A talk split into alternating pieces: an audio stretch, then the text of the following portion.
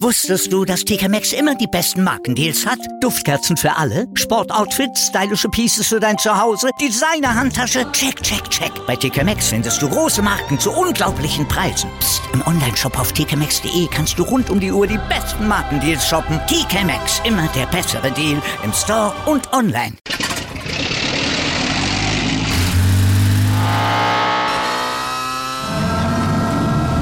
Von 0 auf 100. Aral feiert 100 Jahre mit über 100.000 Gewinnen. Zum Beispiel ein Jahr frei tanken. Jetzt ein Dankeschön, rubbellos zu jedem Einkauf. Alle Infos auf aral.de. Aral, alles super. Anwurf. Der Handball-Talk auf meinsportpodcast.de. Hallo und herzlich willkommen zu einer neuen Ausgabe Anwurf der Handball-Talk auf meinsportpodcast.de. Heute zu unserer großen Vorschaufolge auf die EHF Euro 2022, die Europameisterschaft der Frauen, die vom 4. bis 20. November in Slowenien, Nordmazedonien und Montenegro ausgetragen wird. Heute haben wir viel für euch vorbereitet und im Petto zum einen sprechen wir mit Björn Parzen über die drei nicht-deutschen Gruppen, vor allem sehr ausführlich, also über jedes Team und schauen mal, wie die Chancen so aussehen für die Teams und haben zum Schluss auch die Möglichkeit gehabt, mit Marie Michalzik zu sprechen, die sich jetzt leider verletzt hat. In der Zwischenzeit aber nichtsdestotrotz wollen wir euch dieses Gespräch natürlich nicht vorenthalten, aber wir starten rein und blicken natürlich zunächst auf das deutsche Team und dafür haben wir einen Mann eingeladen, den ihr sicherlich kennt, wenn ihr die Frauennationalmannschaftsspiele verfolgt in den letzten Jahren, auch bei den großen Turnieren da er das Ganze bei Sport Deutschland TV kommentiert und das auch dieses Jahr wieder der Fall sein wird. Dementsprechend ein ja, Servus an Tobi Schimon. Guten Tag an die Runde. Moin. Total geil, wenn man in München Servus und Moin kombiniert. Also. das können auch nicht viele. das stimmt, das stimmt. Dann, äh, ja, schauen wir einfach mal drauf, bevor wir auf die deutsche Gruppe kommen. Wie gesagt, alle 47 Spiele wird es live und kostenlos zu sehen geben, wieder bei Sport Deutschland TV. Und du bist vor allem ja für die deutschen Spieler auch auf jeden Fall eingeplant, habe ich gesehen, zusammen mit Ina Großmann. Ähm, wie sind denn so die Planungen für die nicht-deutschen Spiele? Das ist ja auch immer interessant. Äh, was erwartet uns da? Also wir werden ähm, auf jeden Fall auch das Finale kommentieren, egal ob mit oder ohne deutsche Beteiligung. Die Chancen stehen auch gut, dass wir das Halbfinale, die beiden Halbfinalspiele kommentieren. Die anderen Spiele wird es geben mit Originalkommentar. Ähm, kommentiert von, von Ina und von mir werden tatsächlich die Spiele mit deutscher Beteiligung. Alles klar, das ist doch schon mal gut zu wissen zum Start und dann blicken wir auf die deutsche Gruppe und das deutsche Team die, ähm, wir haben es, oder ich habe es gerade schon gesagt, ein bisschen Verletzungsprobleme hatte, beziehungsweise zwei Ausfälle hinnehmen musste vor dem Turnier. Zum einen Marie Michalzik, die mit einer Handverletzung ausfällt. Dazu Antje Döll, die sich äh, am Knie verletzt hat. Ähm, jetzt auch schon im letzten Testspiel von Alexia Hauf aus Blomberg auf Linksaußen ersetzt wurde. Ähm, generell, wenn man sich den Kader anschaut, natürlich fehlt auch eine Alicia Stolle auf halb rechts. Ähm, abgesehen von den drei Ausfällen ähm, eigentlich der beste Kader, den man so im Moment zusammenstellen kann, würde ich mal behaupten. Ähm, wie schätzt du die Lage da vor dem Turnier ein? Ja, es ist momentan tatsächlich, ähm, wie du schon sagst, denke ich, die beste Auswahl, die Markus Gaugisch da auf die Platte schicken kann. Antje Döll, schade, dass die natürlich ausgefallen ist. Ähm, Dina Eckele hochschwanger in freudiger Erwartung natürlich, aber auf der Torhüter-Position sind wir, sind wir eh gut besetzt. Also da mache ich mir wenig Sorgen. Also äh, Katharina Filter hat ein überragendes Spiel gegen Ungarn gezeigt. Ähm, Isabel Roch ist eh crazy im Tor und äh, auch auf einem, auf einem sehr guten Niveau. Also da sind wir eh gut aufgestellt. Ähm, absolut. Kader, Kader gut zusammengestellt. Johanna Stocksteller musste dann extrem viel spielen gegen Ungarn, nachdem Antje Dell früher auf, ausgefallen ist. Hat es super gemacht. Ähm, unser Rückraum mit Alina Greisees auf der Spielmacherposition stark besetzt. Also das ist wirklich Top-Niveau. Ähm, Emily Bölk ich hoffe halt bei ihr immer, dass es konstant bleibt. Das ist durchaus ja in den letzten Turnieren immer sehr schwankend gewesen, die Leistung. So äh, viel, viel Licht, aber auch viel Schatten mit dabei. Sie ist halt auch erst 24 Jahre alt, wobei jetzt ist sie ja wenigstens 24 Jahre alt. Die letzten Jahre war ja immer so, oh, sie ist so jung, sie ist so jung. Ich glaube, das können wir jetzt einfach mal sein lassen. Sondern jetzt, jetzt ist sie, glaube ich, auch konstanter insgesamt geworden. Ähm, sieht man ja auch ähm, bei ihrem Heimatverein in Budapest, dass das, dass das auch da konstanter geworden ist insgesamt. Also sprich, ich glaube, da, da sind wir schon gut aufgestellt. Ähm, wie weit es gehen kann, werden wir sehen. Aber ich würde auch sagen, momentan würde ich jetzt nicht sagen, dass wir irgendjemanden groß vermissen würden. Jetzt hat sich die Situation natürlich ähm, dahingehend zum letzten Turnier verändert, dass es einen neuen Bundestrainer an der Seitenlinie gibt mit Markus Gaugisch, der natürlich auch in den letzten Jahren in Bietigheim ja ein Team geformt hat, das einfach zum einen durch die deutsche Liga marschiert ist, durch die European League marschiert ist und bis vor kurzem auch in der Champions League wirklich für Furore gesorgt hat und das auch immer noch tut, auch wenn sie jetzt mal ein Spiel verloren haben, aber das soll, soll man äh, dem Team ver verzeihen können auf dem Niveau. Ähm, ja, was sind so aus deiner Sicht die größten Veränderungen, die man jetzt vor allem in den vier Spielen, ähm, die es in dieser Saison ähm, schon gab, in den vier Testspielen, ja, die, die, die es gab, diese Schritte nach vorne, die das Team ähm, unter ihm schon gegangen ist. Also ich ähm, finde, die, die Abwehr ist äh, agiler, stabiler geworden. Xenia Smits bekommt auch mehr äh, Angriffszeit, was ich ganz toll finde. Also das hat man speziell gegen Ungarn gesehen, dass sie auch wieder mehr nach vorne integriert wird. Das war ja unter Henk Gruner eigentlich fast nie der Fall, musste immer den Angriff-Abwehr-Wechsel spielen. Hängt vielleicht auch so ein bisschen damit zusammen, dass sich die Spielweise verändert hat, dass es jetzt einfach neue Regeln gibt mit der schnellen Mitte, dass man einfach diesen Angriff aber Wechsel eh versuchen sollte zu minimieren. Es ist einfach zu schnell geworden, das Spiel. Aber ich finde generell, man muss ja auch wirklich vorne die Zeit geben. Sie hat sie auch immer gefordert und die kriegt sie jetzt auch und das macht sie ja auch klasse. Ich ähm, finde, sie ist mit die kompletteste Spielerin, die wir haben im Kader, die sowohl hinten eine Bombenleistung abliefert, als auch vorne. Also sprich, das ist ganz wichtig, dass man sie da mehr mit einbindet. Ähm, klar, Emily Bölk braucht ihre Auszeiten definitiv, ähm, spielt auch sehr aktiven Handball immer, ist ähm, deshalb natürlich auch ein langes Turnier gesehen gut, dass du da zwei so super Alternativen hast. Mhm die Abwehr generell arbeitet gut. Das hat er ja auch gesagt, Markus Gaugisch. Das ist eh das Allerwichtigste, dass sie da wirklich kompakt werden, dass sie über eine starke Abwehr ins, ins, ähm, ins Laufspiel schnell kommen, schnell, schnelle Mitte, schnelle Gegenstöße etc. Da eben dann auch die Möglichkeit haben, einfache Tore zu erzielen. Also ich finde, so insgesamt hat die Mannschaft schon wieder einen Schritt gemacht. Ähm, das haben Henk Gruner und Alex Koke klasse gemacht. Äh, die Mannschaft auch, finde ich, wieder gleich wieder ein bisschen weiterentwickelt. Aber jetzt merkt man so den nächsten Schritt und man merkt einfach, Markus Gaugisch, seine Handschrift ist, ist gigantisch. Die Erfolge hast du aufgezählt, die sie gefeiert haben. Und genau das versucht er natürlich jetzt auch in der Nationalmannschaft zu etablieren. Und das klappt meiner Meinung nach sehr gut. Das große Ziel beziehungsweise sagen wir mal, der große Traum ist natürlich ähm, diese Halbfinalteilnahme. Die letzte ja. gab es 2008, äh, generell die die letzte und einzige Medaille bei einer EHF Euro gab es 1994, da holte man Silber. Ähm, und bei den letzten vier Großturnieren war man wirklich immer sehr, sehr nah dran. Ich glaube, zweimal hat ein Tor gefehlt. Gegen Spanien letztes Jahr sah man in der ersten Halbzeit eigentlich gut aus und hat es ja. dann hinten raus wirklich ja, ein bisschen weggeworfen. Und dann eben noch vor zwei Jahren, wo man in Anführungsstrichen nur Kroatien hätte schlagen müssen. Mhm. Ähm, ja, und dieses Spiel dann eben verloren hat. Hast du jetzt das Gefühl, dass vielleicht Markus Gaugisch die Person ist, die dieses Team auch mit seiner, ja, mit seiner Art und mit dem, was er eben in Bietigheim, diese Siegermentalität so aufgebaut zu haben, dass er mit dem Team diesen Schritt gehen kann. Also ich finde, man merkt schon eine andere Körpersprache. Ich mag die Auszeiten wahnsinnig gerne von ihm. Die haben, die haben echt eine richtig gute Struktur. Da, da wird nicht zu viel auch rein interpretiert dann immer gleich, sondern das ist relativ straight nach vorne. Ähm, das das finde ich schon mal beachtlich. Das, das gefällt mir sehr gut.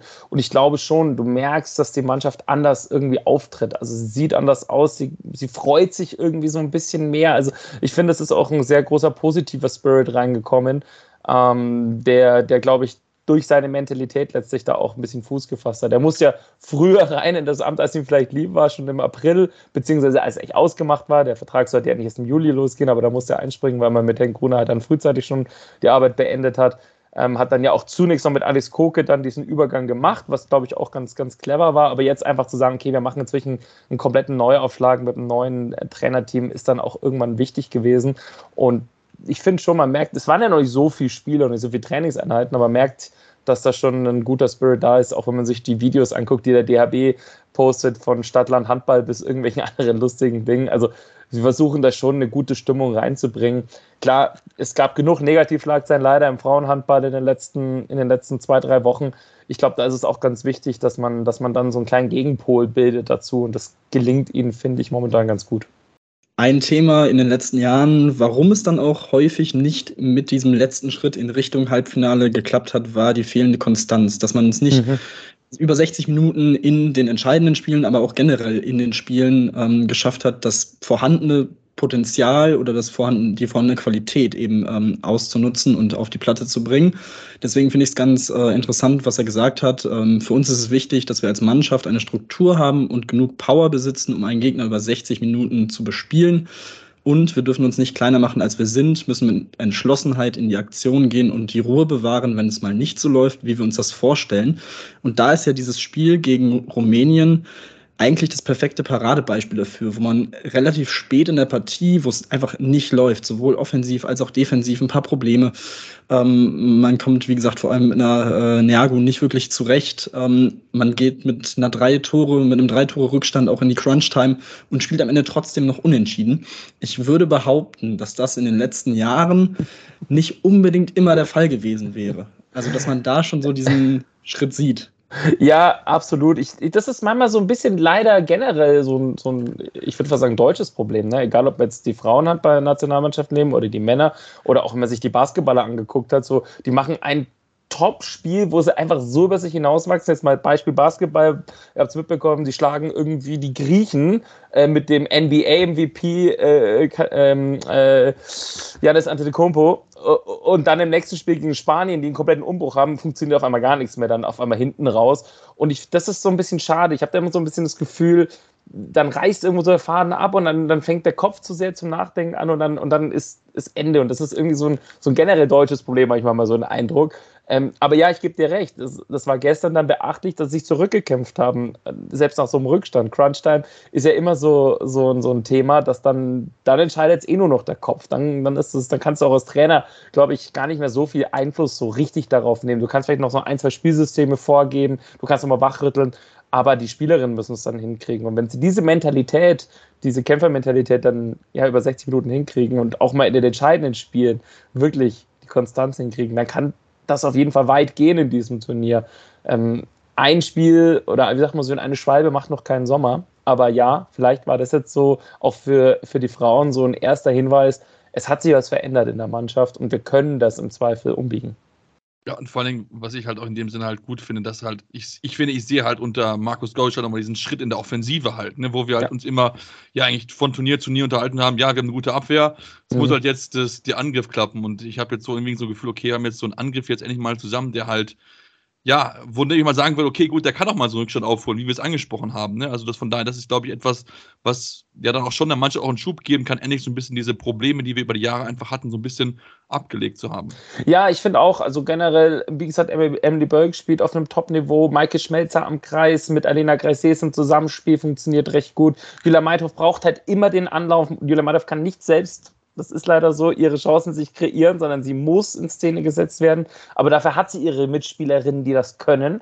Und das ist wichtig, dass eine, dass eine Alina Garces sie da immer wieder in Szene setzt, dass es aus durch Kreuzbewegung funktioniert, dass aber auch die Torgefahr über, über, die, über die Kreisläuferin funktioniert. Und unsere Außen treffen auch gut. Also wie gesagt, Johanna Stockstäder super dann direkt reingesprungen. War ja auch immer mal wieder ein Thema. Ähm, also äh, auch, auch eine, eine Schlaue hat da gern mal was liegen lassen, immer mal wieder in den vergangenen Turnieren. Das ähm, hat gegen Ungarn am Anfang gleich super ausgesehen. Schade, dass sie sich verletzt hätte, weil ich glaube, sie hat auch nochmal einen kleinen Sprung gemacht dieses Jahr. Das wäre, glaube ich, dann einfach diese, diese, dieses Ausnutzen der Chancen, diese, diese Chancen zu erhöhen, darum wird es gehen. Und das ist deutlich besser geworden. Wenn, sie sieht, äh, wenn man die Toreanzahl auch sieht, die die deutsche Mannschaft getroffen hat, 29 Tore gestern gegen Rumänien, äh, auch gegen Ungarn war, haben sie ja viele Tore getroffen. Also allein die Zahl ist ja nach oben gegangen und das ist ja ein Zeichen dafür, dass es offensiv besser funktioniert. Ja, absolut. Auch wie gesagt, gegen Frankreich äh, müsste es ein ja. 30er-Schnitt gewesen Stimmt. sein äh, in den beiden Spielen. Also ja.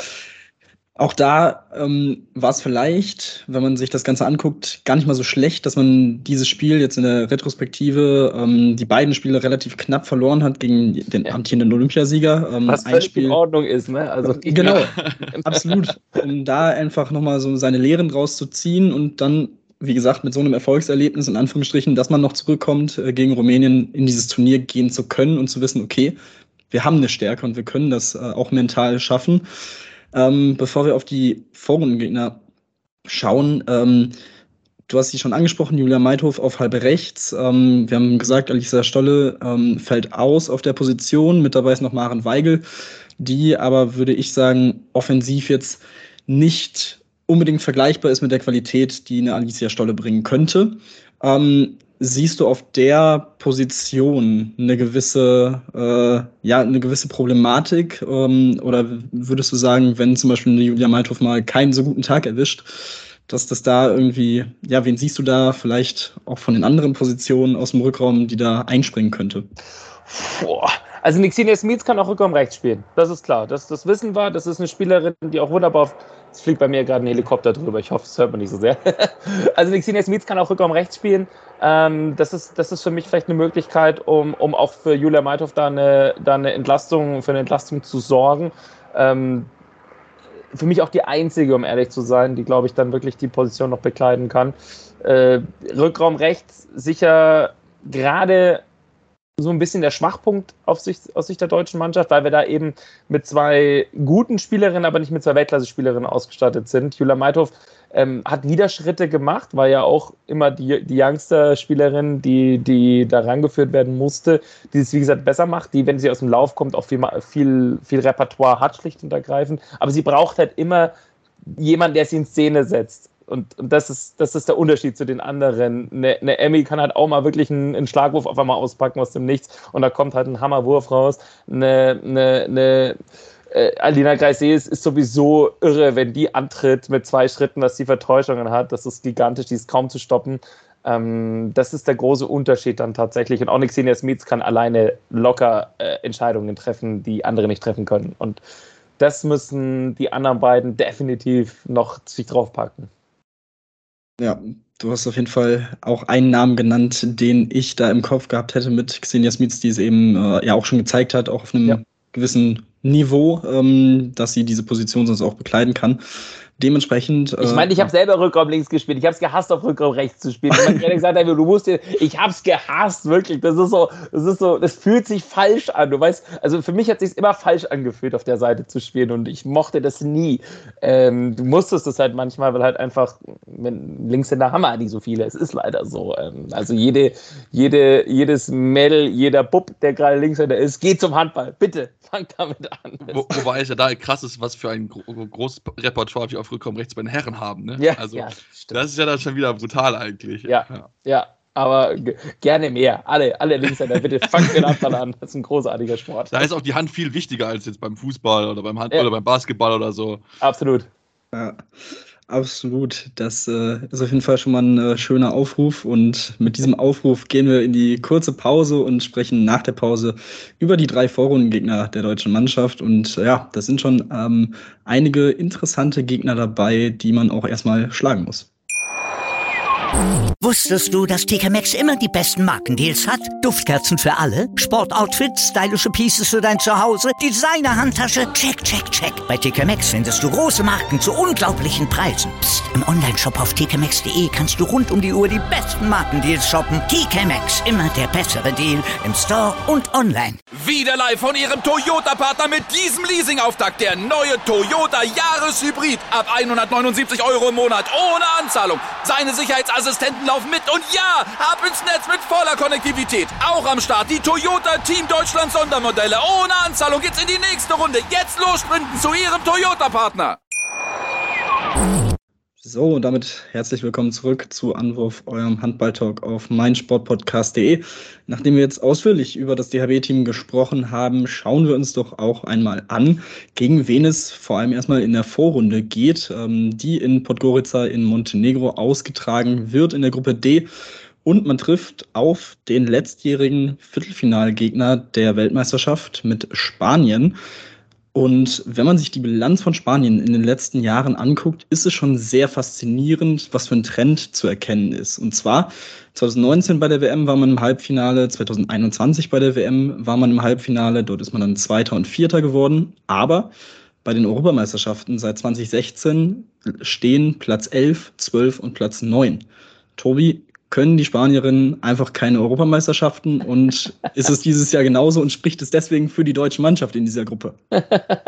Also äh, ich würde es nicht an Spanien festmachen, ob das, ob, das ob das eine gute Vorrunde für die deutsche Mannschaft ist. Das ist aber wirklich interessant. Ne? EM ist halt doch nochmal ein bisschen anderer Schnack, weil es halt einfach dieses Viertelfinale nicht gibt. Ne? Und du hast halt nur 16 Mannschaften. Also EMs sind schon dann prinzipiell eigentlich heftiger und schwerer zu spielen. Bei einer WM hast du halt auch mal ein paar Gegner, die durch Zufall, die durch überraschende Spiele ähm, plötzlich in die K.O.-Phase kommen oder in der Hauptrunde deine Gegner sind. Und dann hast du halt vielleicht manchmal einen leichteren Weg. Das möchte ich jetzt den Spanierinnen übrigens gar nicht unterstellen, dass die da immer irgendwie das große Glück hatten. Aber äh, nur mal so für den Hinterkopf. EM, 16 Mannschaften, die letzte übrigens ja auch mit 16 Mannschaften, wird ja aufgestockt. Aber das ist halt interessant zu sehen, dass sich da irgendwie immer schwerer getan haben. Ähm, ich traue dem Braten noch nicht so ganz. Also ich glaube, dass die Spanierinnen nach wie vor schon echt mit der heftigste Gegner werden in der Runde, neben Montenegro.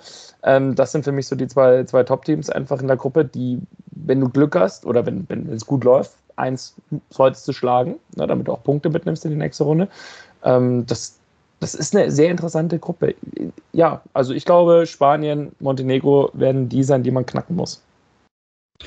Bei den Spanierinnen, ähm, ja, muss man sagen, dass zum Beispiel mit Carmen Martin ähm, die EM-Top-Torschützin Spaniens nicht mehr Teil des Teams ist. Man hat auch ein paar junge Spielerinnen dabei, unter anderem die Kreisläuferin Lisa Chapchet, äh, 20 Jahre alt, dieses Jahr auch Champions League-Siegerin geworden. Ähm, dazu Paula Arcos, 20 Jahre auf der rechten Außenbahn und im rechten Rückraum einsetzbar. Also auch da sieht man, man versucht, Spielerinnen zu integrieren, hat aber auch weiterhin sehr erfahrene Spielerinnen, wie zum Beispiel Silvia Navarro, die mit ihren 43 Jahren weiterhin äh, im Tor aktiv ist und immer noch eine der besten der Welt äh, sein kann. Ähm, dementsprechend, ja, auf, auf wen muss man da besonders achten in diesem Team? Und äh, ja, wen muss man quasi stoppen? Haben, siehst du bei den Spanierinnen jemanden, der, wo du sagst, boah, vor der habe ich schon sehr viel Respekt, dass die, ähnlich wie eine Niago zum Beispiel, äh, ja, da auch durchaus das Ding alleine entscheiden kann? Also alleine entscheidend glaube ich nicht. Spanierinnen waren nicht immer bekannt dafür, dass sie sehr stark übers Kollektiv gekommen sind.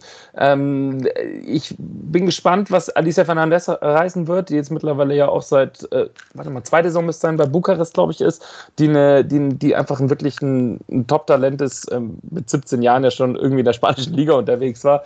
Ähm, wen ich auch richtig stark finde, ist Alexander Barbosa, die einfach aus dem Rückraum, Rückraum links kommt, ähm, mittlerweile 36 Jahre alt ist, aber trotzdem ähm, ja einfach eine Top-Schützin auch sein kann. Ähm, viele Titel geholt hat in Portugal, Spanien, auch in Deutschland ja gespielt hat, das darf man nicht vergessen. Also da gibt es wirklich ähm, ein paar Spielerinnen, die da herausstechen können. Ich glaube, wie gesagt, bei den Spaniern ist wirklich das Kollektiv dieses Jahr noch mehr gefragt als zuvor.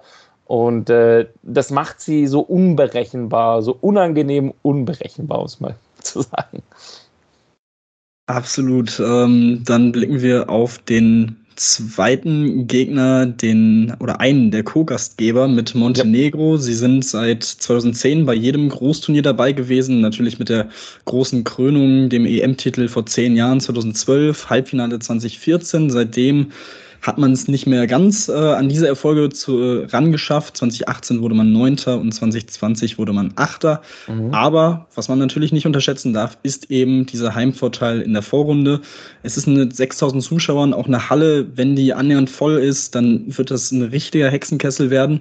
Also ähm, ja, was, wie, wie schätzt du dieses Team ein mit Bojana Popovic, ähm, die ja auch selbst Teil des Teams war, das Olympia Silber holte, auch vor zehn Jahren. Ähm, ja die als dritte oder die in ihr drittes Turnier jetzt auch als Nationaltrainerin geht, was ja auch so ein bisschen so ein Ding ist manchmal bei ähm, Teams vom Balkan, dass da auf der Trainerposition ja auch sehr gerne mal häufig getauscht wird. Da ist eine Kontinuität vorhanden, wo man sich jetzt ein bisschen was aufbauen konnte. Ähm, wie siehst du es da? Also sie ist, sie ist, ist glaube ich, die sechste Trainerin ne, seit, seit 2010. Also das ist echt irre, die haben wirklich aufgewechselt. Ähm, übrigens auch die einzige weibliche Trainerin ne, bei der EM 2022. Auch beachtlich finde ich das, ähm, dass das offensichtlich auch ein, eine sehr männlich dominierte äh, Position ist, Trainer zu sein ähm, im Frauenhandball. Aber sie beweist, Konstanz. Ähm, sie weiß, wie man auch ein Team einstellen muss. Sechsmal Champions League-Sieger gewesen, Flaggenträgerin gewesen. Also sie ist wirklich sowas wie eine Nationalheldin auch ähm, in Montenegro. Ähm, krasse Spielerin und das gibt sie, glaube ich, auch an ihre, ihre, an ihre Spielerin weiter. Also ich finde Milena Rajcevic auf Rückraummitte, finde ich Wahnsinn, die auch seit 2016 ähm, Teamkapitän ist, auch dabei war, als sie den Europameistertitel geholt haben, auch Silbermedaillengewinnerin London gewesen. Also auch da merkt man eine große, große Konstanz. Zwei Spielerinnen haben aufgehört, Memedovic und Klikovac, die sind nicht mehr mit dabei. Zwei verletzungsbedingte Ausfälle haben, haben die äh, Montenegrinerinnen mit Muguscha und Babovic. Aber äh, trotzdem ist es eine wahnsinnig ähm, eingespielte Truppe und vor allem haben sie halt eins, sie haben halt auch einfach diesen, diesen extremen Willen, glaube ich, vor ihrem Heimpublikum zu brillieren. Und in Montenegro Handball, das brennt. Das wird, das wird brennen, das wird bumsvoll sein, das Spiel gegen, äh, gegen, äh, gegen Deutschland. Das, das, wird, das wird der Hammer. Und äh, das hat ja auch Markus Gausch nach dem Ungarn-Spiel gesagt. Er hat gesagt, wir konnten uns schon mal dann gewöhnen, selbst bei einem nur Testspiel gegen Ungarn waren ja über 3000 Leute in der Halle. Also da war ja schon eine, eine richtig geile Stimmung. Und ich glaube, in Montenegro können wir uns noch auf deutlich, deutlich heftigere Stimmung einstellen im positiven Sinne. Also ich freue mich sehr auf dieses Spiel. Ähm, das, wird, das wird ein absoluter Kracher und wenn die deutsche Mannschaft da bestehen kann, dann können sie alles bestehen. Also das wird, glaube ich, wirklich so der Knackpunkt, vor allem, weil es halt schon das zweite Spiel ist, ne? nachdem man dann gegen Polen ja schon gespielt hat, den Auftakt. Das wird schon interessant. Ja, und die EHF hat ähm, in den letzten Wochen auch viele kleine Dokumentationen rausgebracht, unter anderem eben auch über Montenegro ähm, unter dem Titel Handball Diaries auf dem Home of Handball Kanal kann man auf jeden Fall mal reinschauen. Ähm, sind echt sehr, sehr schöne äh, Filme geworden und du hast sie schon angesprochen, im ersten Spiel geht es für die deutsche Mannschaft gegen Polen. Ähm, ein sehr, ja, ein Team, das in den letzten Jahren so ein bisschen, ähm, ja, 2020 war es ein junges Team, 2021 war es ein erfahrenes Team. Ähm, man ist 15. geworden bei der WM letztes Jahr. Dieses Jahr ist es so ein bisschen Mix. Ähm, bei den letzten drei Teilnahmen bei Euros gab es keinen Sieg, nur ein Unentschieden, aber 2020 ausgerechnet gegen ja. das deutsche Team. Ja. Ähm, der letzte Sieg ist jetzt acht Jahre her, 2014 bei der EM gegen Russland. Ähm, also was ist von dieser polnischen Mannschaft zu erwarten? Die haben natürlich einen ähnlichen Spielstil wie die Rumäninnen, haben einen starken Rückraum und da haben wir uns schwer getan, gestern ja gegen die rumänische Mannschaft. Dementsprechend fürchte, fürchte ich auch, dass das der deutschen Mannschaft nicht ganz liegen wird, das Spiel der Polinnen. Hat sich ja eben auch daran geäußert, dass sie eben den einen Punkt, den sie gewonnen haben, ausgerechnet in Deutschland geholt haben. Jetzt ist die große Frage, hat die deutsche Mannschaft daraus gelernt? Haben sie gestern ordentlich ihre Schüsse rausgezogen und können sie das unterbinden? Das, das ist wirklich die, die, die große Frage. Ähm, das ist eine starke Mannschaft, die polnische Mannschaft. Das ist echt beachtlich, wie schlecht in Anführungszeichen sie immer abgeschnitten haben bei der M, während es bei der WM lief. Da waren sie ja vor Montenegro, vor Kroatien zum Beispiel am Ende. Also, das ist, das ist eine Wundertüte. Es ist das erste Spiel. Hm, du brauchst mindestens den einen Sieg um in die, in die Hauptrunde einzuziehen. Es gibt ähm, vier Mannschaften pro Gruppe, die drei besten kommen weiter. Also sprich, du solltest gegen Polen direkt punkten aus deutscher Sicht, ähm, um schon mal das, die Hauptrunde planen zu können. Das wird, das wird, das wird mit das. Ich habe gesagt, Montenegro ist das entscheidende Spiel. Das wird ein entscheidendes Spiel, ob du Punkte mitnimmst. Das entscheidende Spiel, ob du in die Hauptrunde kommst, ist direkt der Auftakt gegen Polen, um ehrlich zu sein. Also ähm, der Polen Samstag 20.30 Uhr wird echt, wird echt für, für mich so das wegweisende Spiel für das ganze Turnier aus, der deutschen, aus Sicht der deutschen Mannschaft. Also ist Polen quasi das kleine Spanien, ja. Polen ist das kleine Spanien, ganz genau. so kann man so kann man sagen. Ähm, bei den Polinnen ja auch zwei Spielerinnen dabei, die wir auch aus der Bundesliga kennen, mit Magda Balsam und Dagamara Nutschun von TuS Metzingen ähm, ja. auf der Flügelzange. Natürlich, ja, auch da immer wieder interessant zu sehen. Ähm, ansonsten haben sie noch ähm, im Rückraum eine Spielerin, auf äh, die ich gucken wollen würde, mit Kinga Aschruk, ja. 33 ähm, Jahre alt, Spielmacherin, kann ähm, im Kader ist sie auf allen drei Positionen eingetragen, äh, den ich hier vor mir habe. Also Allrounderin im Rückraum, Champions League-Siegerin mit Buducnos 2015, letztes Jahr bei der WM 28 Assists geliefert, ähm, was ja auch zeigt, ja, was für ihre, ja, ihre Qualitäten, also sie ist gerne die Spielmacherin wirklich, ja. ähm, die ihre Mitspielerin auch in Szene setzt. Also, ähm, ja, wie gesagt, die polnische Mannschaft darf man da nicht äh, unterschätzen, das auf jeden Fall. Und ähm, du hast es gesagt, wir können ja auch einmal durchgehen. Am Samstag, 5. November, geht es, wie gesagt, los gegen Polen um 20.30 Uhr. Am Montag ja. um 18 Uhr geht es dann gegen Montenegro und dann erneut um 20.30 Uhr gegen Spanien am Mittwoch. Also auch da natürlich, wie man es von Großturnieren im Handball kennt, ein straffes Programm. Ja. Äh, und auch da wird es interessant zu sehen sein, wie sich die Teams dann auch da entwickeln, was die Belastung natürlich angeht. Und gut, dann würde ich einfach mal mit dem ersten kleinen Tipp anfangen, und zwar in dieser Gruppe. äh, ich merke schon, die Freude ist groß. Ähm, wie würdest du jetzt, nachdem wir alle vier Mannschaften einmal besprochen haben, diese Gruppe von 1 bis 4 tippen? Okay, 1 Montenegro, Heimvorteil zwei, zwei, komm, ich bin, ich, ich bin optimistisch. Zwei Deutschland, drei Spanien. Wir schlagen die Spanierin, wir schlagen die Polinnen, gehen als Gruppenzweiter weiter. Polen wird letzter. Das ist höchst interessant auf jeden Fall. Wie seht ihr es raus, ey? Ich, ich ja, glaub, also. Wie seht ihr, wie seht ihr es? Ähm, ich würde Spanien 1. Spanien 1, okay. Boah, hm? okay, das ist interessant. Dann haben wir ein bisschen sehr, also ich sag Deutschland wird die Gruppe gewinnen. Ui, okay. Oh, jawohl. Ich bin, Tim, du, Tim, du bist. Ich, ich mag dich. ich, bin, ich bin da. Ich weiß, ich habe ich hab ein sehr gutes Gefühl. Ich glaube, irgendwie Markus Gaugisch hat da irgendwelche Kräfte, die diese Mannschaft so einen absoluten Willen und Siegeswillen und diese Mentalität einimpft. Ähm, ja, das, das wird funktionieren und ähm, eben weil man sich quasi so quasi steigert. Also man hat gegen Polen dieses Spiel, was wichtig sein wird, was man vielleicht auch sogar nur knapp gewinnen wird. Ähm, das, das will ich gar nicht äh, irgendwie. Aber man wird es gewinnen, davon gehe ich auch aus. Genau. Und dann hast du eben dieses Spiel gegen Montenegro und wenn du das gewinnst oder unentschieden spielst, bin ich mir sehr sicher, dass gegen Spanien, das, das, das ist locker dann. Das ist alles entspannt. Von daher Deutschland, Montenegro, Spanien, Polen. Ähm, und dann ist es natürlich interessant zu sehen. Wir werden, wie gesagt, in den nächsten äh, Minuten äh, mit Björn Parzen auch über die anderen Gruppen noch reden. Trotzdem gehen wir immer noch mal schnell durch. Ähm, aus der Gruppe C. Ähm, Frankreich, Niederlande, Nordmazedonien und Rumänien. Auf wen trifft die deutsche Mannschaft denn dann in der Hauptrunde? Und vielleicht noch als, noch als Frage mit dabei, auf wen willst du am wenigsten treffen von den Das ist natürlich auch noch eine spannende Frage. Wahrscheinlich Frankreich, aber gut. Äh, äh, ja, um es kurz zu machen, absolut, absolut.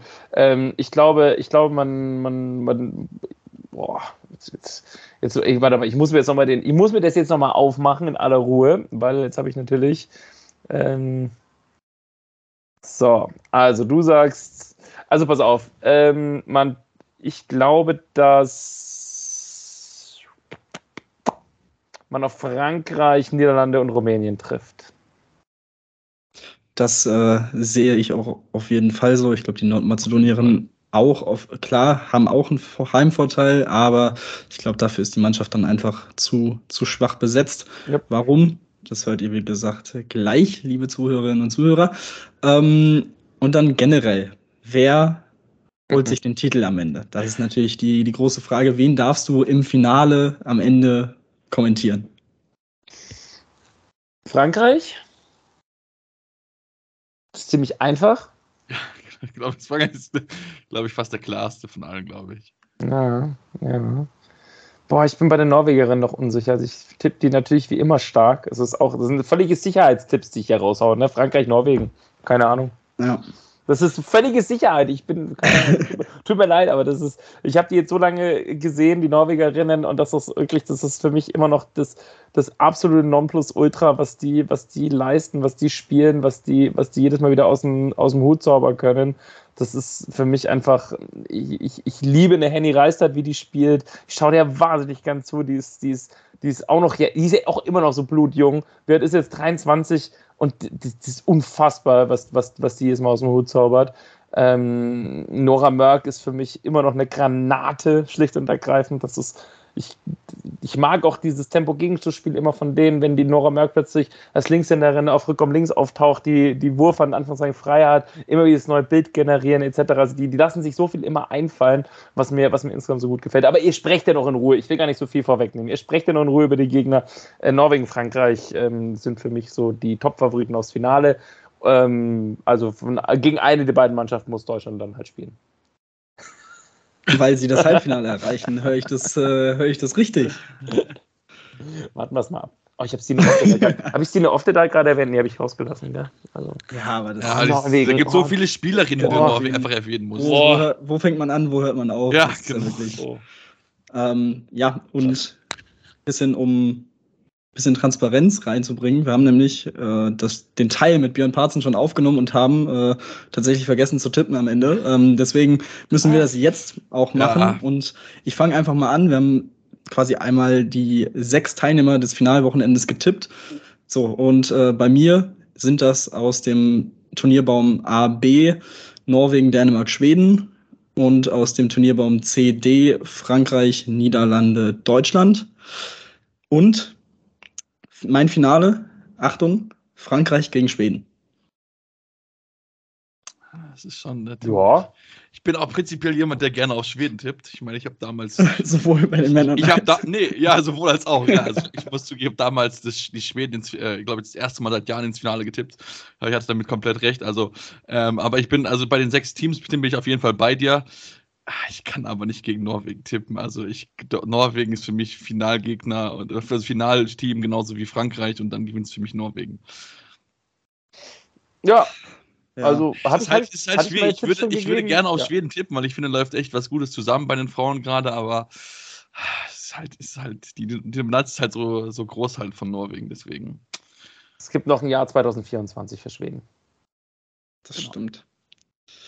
Das stimmt. Äh, ja, stimmt. Ich muss auch noch, äh, also Frankreich gegen Schweden wird das Finale und das gewinnt dann Frankreich. Ähm, Ach, jetzt will ich Schweden durchziehen können. Das wäre jetzt doch noch was gewesen. Ja, ja, da müssen sie mich noch komplett überzeugen. Aber wie gesagt, ich bin großer Jamina Roberts-Fan ähm, bei Olympia geworden. Das war absolut fantastisch, was sie auch seitdem gezeigt haben. Ich glaube irgendwie daran, dass sie, dass sie das Team äh, Jim Gottfriedson Like durch dieses Turnier bringt. Äh, von daher schauen wir mal ob das so zustande kommt.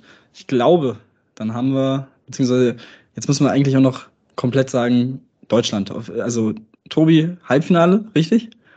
Ich sag mal, ich, ich lehne mich mal aus dem Fenster und sag Halbfinale. Also würde ich aus dem Fenster lehnen, weil ich finde halt, ähm, um nochmal den Bogen jetzt zurückzuspannen zum Anfang, die deutsche Mannschaft hat eine sehr, sehr starke erste Sieben. Das muss man einfach sagen. Vielleicht, ne, das, das sind wir super stark. Und dann, und dann, so leid mir das tut, dann, dann sehe ich bei den anderen Mannschaften mehr, was nachkommt, als bei uns was nachkommt. Ja. Deswegen wird es hart, das Ganze auch wirklich belastungstechnisch durchzuziehen. Und bei einer EM hast du halt kein Spiel, wo du mal nachlassen kannst. Mhm. Wir haben mhm. mit drei Gegnern gesprochen und alle drei Gegner sind super gefährlich aus deutscher Sicht. Also sprich, du hast in der Vorrunde schon jedes Spiel quasi, wo es um alles geht und dementsprechend kannst du da halt nichts steuern so richtig, was die Belastung angeht. Also du wirst kein Shootout erleben gegen keines der drei Mannschaften, niemals. Das kann ich mir nicht vorstellen. Wenn beides, alle, äh, alle drei enge Spiele und dementsprechend legen wir aus dem Fenster Halbfinale, wenn wirklich auch der ein oder andere, die ein oder andere Spielerin über sich hinauswächst, die jetzt vielleicht in Anführungszeichen gerade in der zweiten Reihe steht. Ja. Gut, dann mache ich mal weiter und ich, ich tippe einfach durch. Also wie gesagt, Frankreich gewinnt, dann Schweden, äh, Norwegen, Niederlande, Dänemark, Deutschland. Das sind meine Top 6. Da müssen wir so, so genau sein. äh, jetzt, muss ich, jetzt muss ich mir noch mal, jetzt muss ich noch mal Gedanken machen. Ähm, ich überlege, ob ich Deutschlands Halbfinale tippe, aber ich glaube es noch nicht. Ich glaube, es wird wieder so ganz knapp, wird, glaube ich, ganz knapp dann gescheitert, so gefühlt, wie es irgendwie in den letzten Jahren immer so gewesen ist. Deswegen wären sie dann für mich Fünfter, gewinnen die Partie gegen, gegen Dänemark und dann ist dann Schweden Vierter und Niederlande auf drei. Hast du das alles aufgeschrieben, Tim? Hast ich hoffe ich, doch. Ich, ich werde ich werd ja gleich noch ah, das Ganze wir, zusammenschneiden wir, und dann. Wir machen äh, ja einen Podcast, da kann ich es mal anhören. Eben, eben. Das äh, werden wir natürlich je nach Ausgang des Turniers auch nochmal aufbringen. Mal gucken, wer das dann aufbringt, je nachdem, wie das Ganze dann ausgefallen ist und ob sich das alles bewahrheitet hat für diejenigen von uns. Ähm, Wahrscheinlich Gut. wird am Ende Polen Europameisterin, einfach nur, weil wir so Pech haben. Ja, wer weiß. Vielleicht die Riesenüberraschung, die Schweiz Endrunde ist doch in Slowenien, oder? In äh, Ljubljana. Ja. Von daher. Die haben wir so gar nicht äh, auf dem Zettel, ne? aber ich glaube auch noch nicht ja, so. Ich glaube nicht, dass es funktionieren wird. Ja, Aber wer weiß, man darf den Heimvorteil echt nicht unterschätzen. Ich sag mal so, bei den deutschen Männern hat man das ja auch vor nicht allzu langer Zeit gesehen, was da möglich ist. Vor allem, wenn man dann anguckt, was vor allem dann mit dem Trainer kurze Zeit später passiert ist. Ähm, ja, in diesem Sinne, äh, glaube ich, sind wir ganz gut durchgekommen. Eine Sache, die ich gerade sehe, die man auf jeden Fall auch noch erwähnen kann, ist, dass es natürlich auch ein deutsches Schiedsrichterinnen-Duo gibt bei den Turnieren mit Maike Merz und Tanja Kuttler. Die auch in der Bundesliga bei den Herren pfeifen. Genau, also äh, bekannt und äh, Absolut. ja, wirklich von höchster Qualität.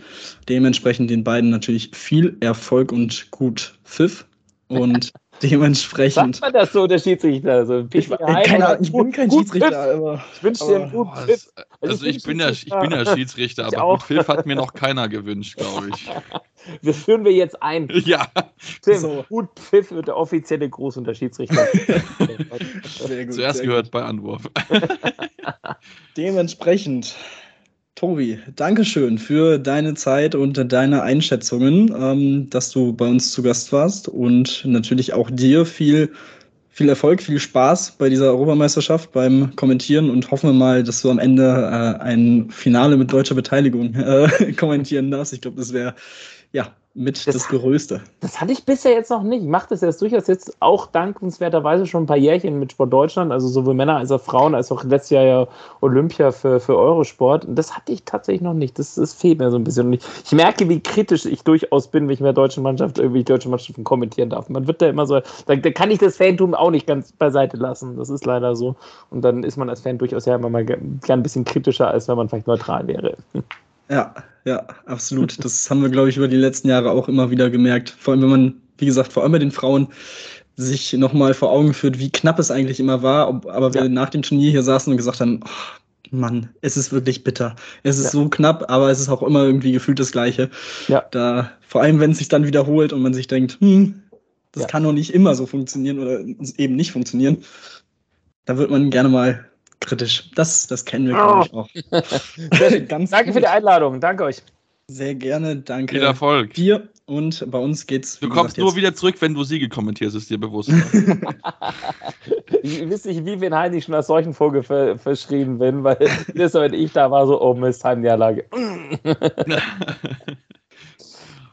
Gut, dann, wie gesagt, vielen Dank. Und bei uns geht es jetzt weiter mit dem nächsten Part, wo wir die Gruppen A bis C auch nochmal genauer unter die Lupe nehmen. Dafür haben wir Björn Parzen im Gespräch. Also bleibt dran bei Anwurf eurem Handball-Talk auf meinsportpodcast.de.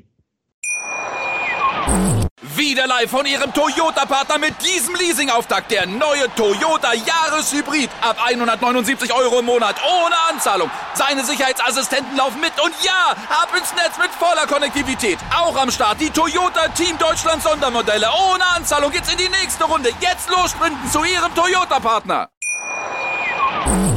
Und damit herzlich willkommen zurück zu Anwurf, eurem Handballtalk auf meinsportpodcast.de. Und jetzt Nachdem wir schon ausführlich über die deutsche Gruppe und auch das deutsche Team gesprochen haben, blicken wir natürlich auch noch auf die anderen drei Gruppen. Dafür haben wir uns einen weiteren Gast eingeladen und ja, wir begrüßen ganz herzlich Björn Patzen. Servus Björn. Hallo Tim, hallo, schönen guten Tag an alle Hörer.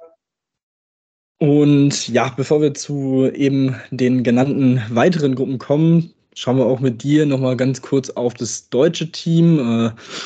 Für, für das Raum-Zeit-Kontinuum der Hörer ist es ganz interessant. Wir nehmen nämlich am Montag auf, das heißt früher als die, den ersten Part mit Tobi Schimon. Das heißt frische Eindrücke vom ja, deutlichen Sieg in Ungarn gegen Ungarn vor 3500 Zuschauern. Ähm, wirklich eine schöne Kulisse auch gewesen. Jetzt, wenn man dieses Spiel mit reinnimmt und dazu noch die beiden Auftritte gegen Frankreich. Ähm, wie ist so dein Gefühl? Was hat sich bisher unter Markus Gaugisch verändert, was vielleicht zuvor eben vor allem zu Top-Teams wie Frankreich so gefehlt hat? Weil man muss ja schon sagen, vor allem gegen Ungarn, das Tempospiel fand ich extrem beeindruckend, vor allem in der ersten Hälfte. Ähm, wo, wo, woran machst du so die größten Veränderungen fest? Ja, du hast schon angesprochen. Das Tempospiel ist ein Punkt, was Markus Gaugig da noch, noch eher einbringt. Henk Krone hat immer schon der Tempospiel, das Umschalten nach vorne muss schneller und effektiver gehen und dabei aber auch nicht die Konzentration verlieren, zu schnell dann abzuschließen, sondern konzentriert abzuschließen. Und ich finde, die Mannschaft hat das, hat das gut gelöst. Gegen Frankreich äh, zweimal und auch heute gegen Ungarn, muss man sagen. Äh, Jens, die dann auch bei den Gegenstößen kam, war sehr gut. Ähm, ich nehme da mal zum Beispiel die beiden Außen mit Antje Döll und mit äh, Johanna Stockschläder. Also das läuft auf der linken Außenbahn sehr gut.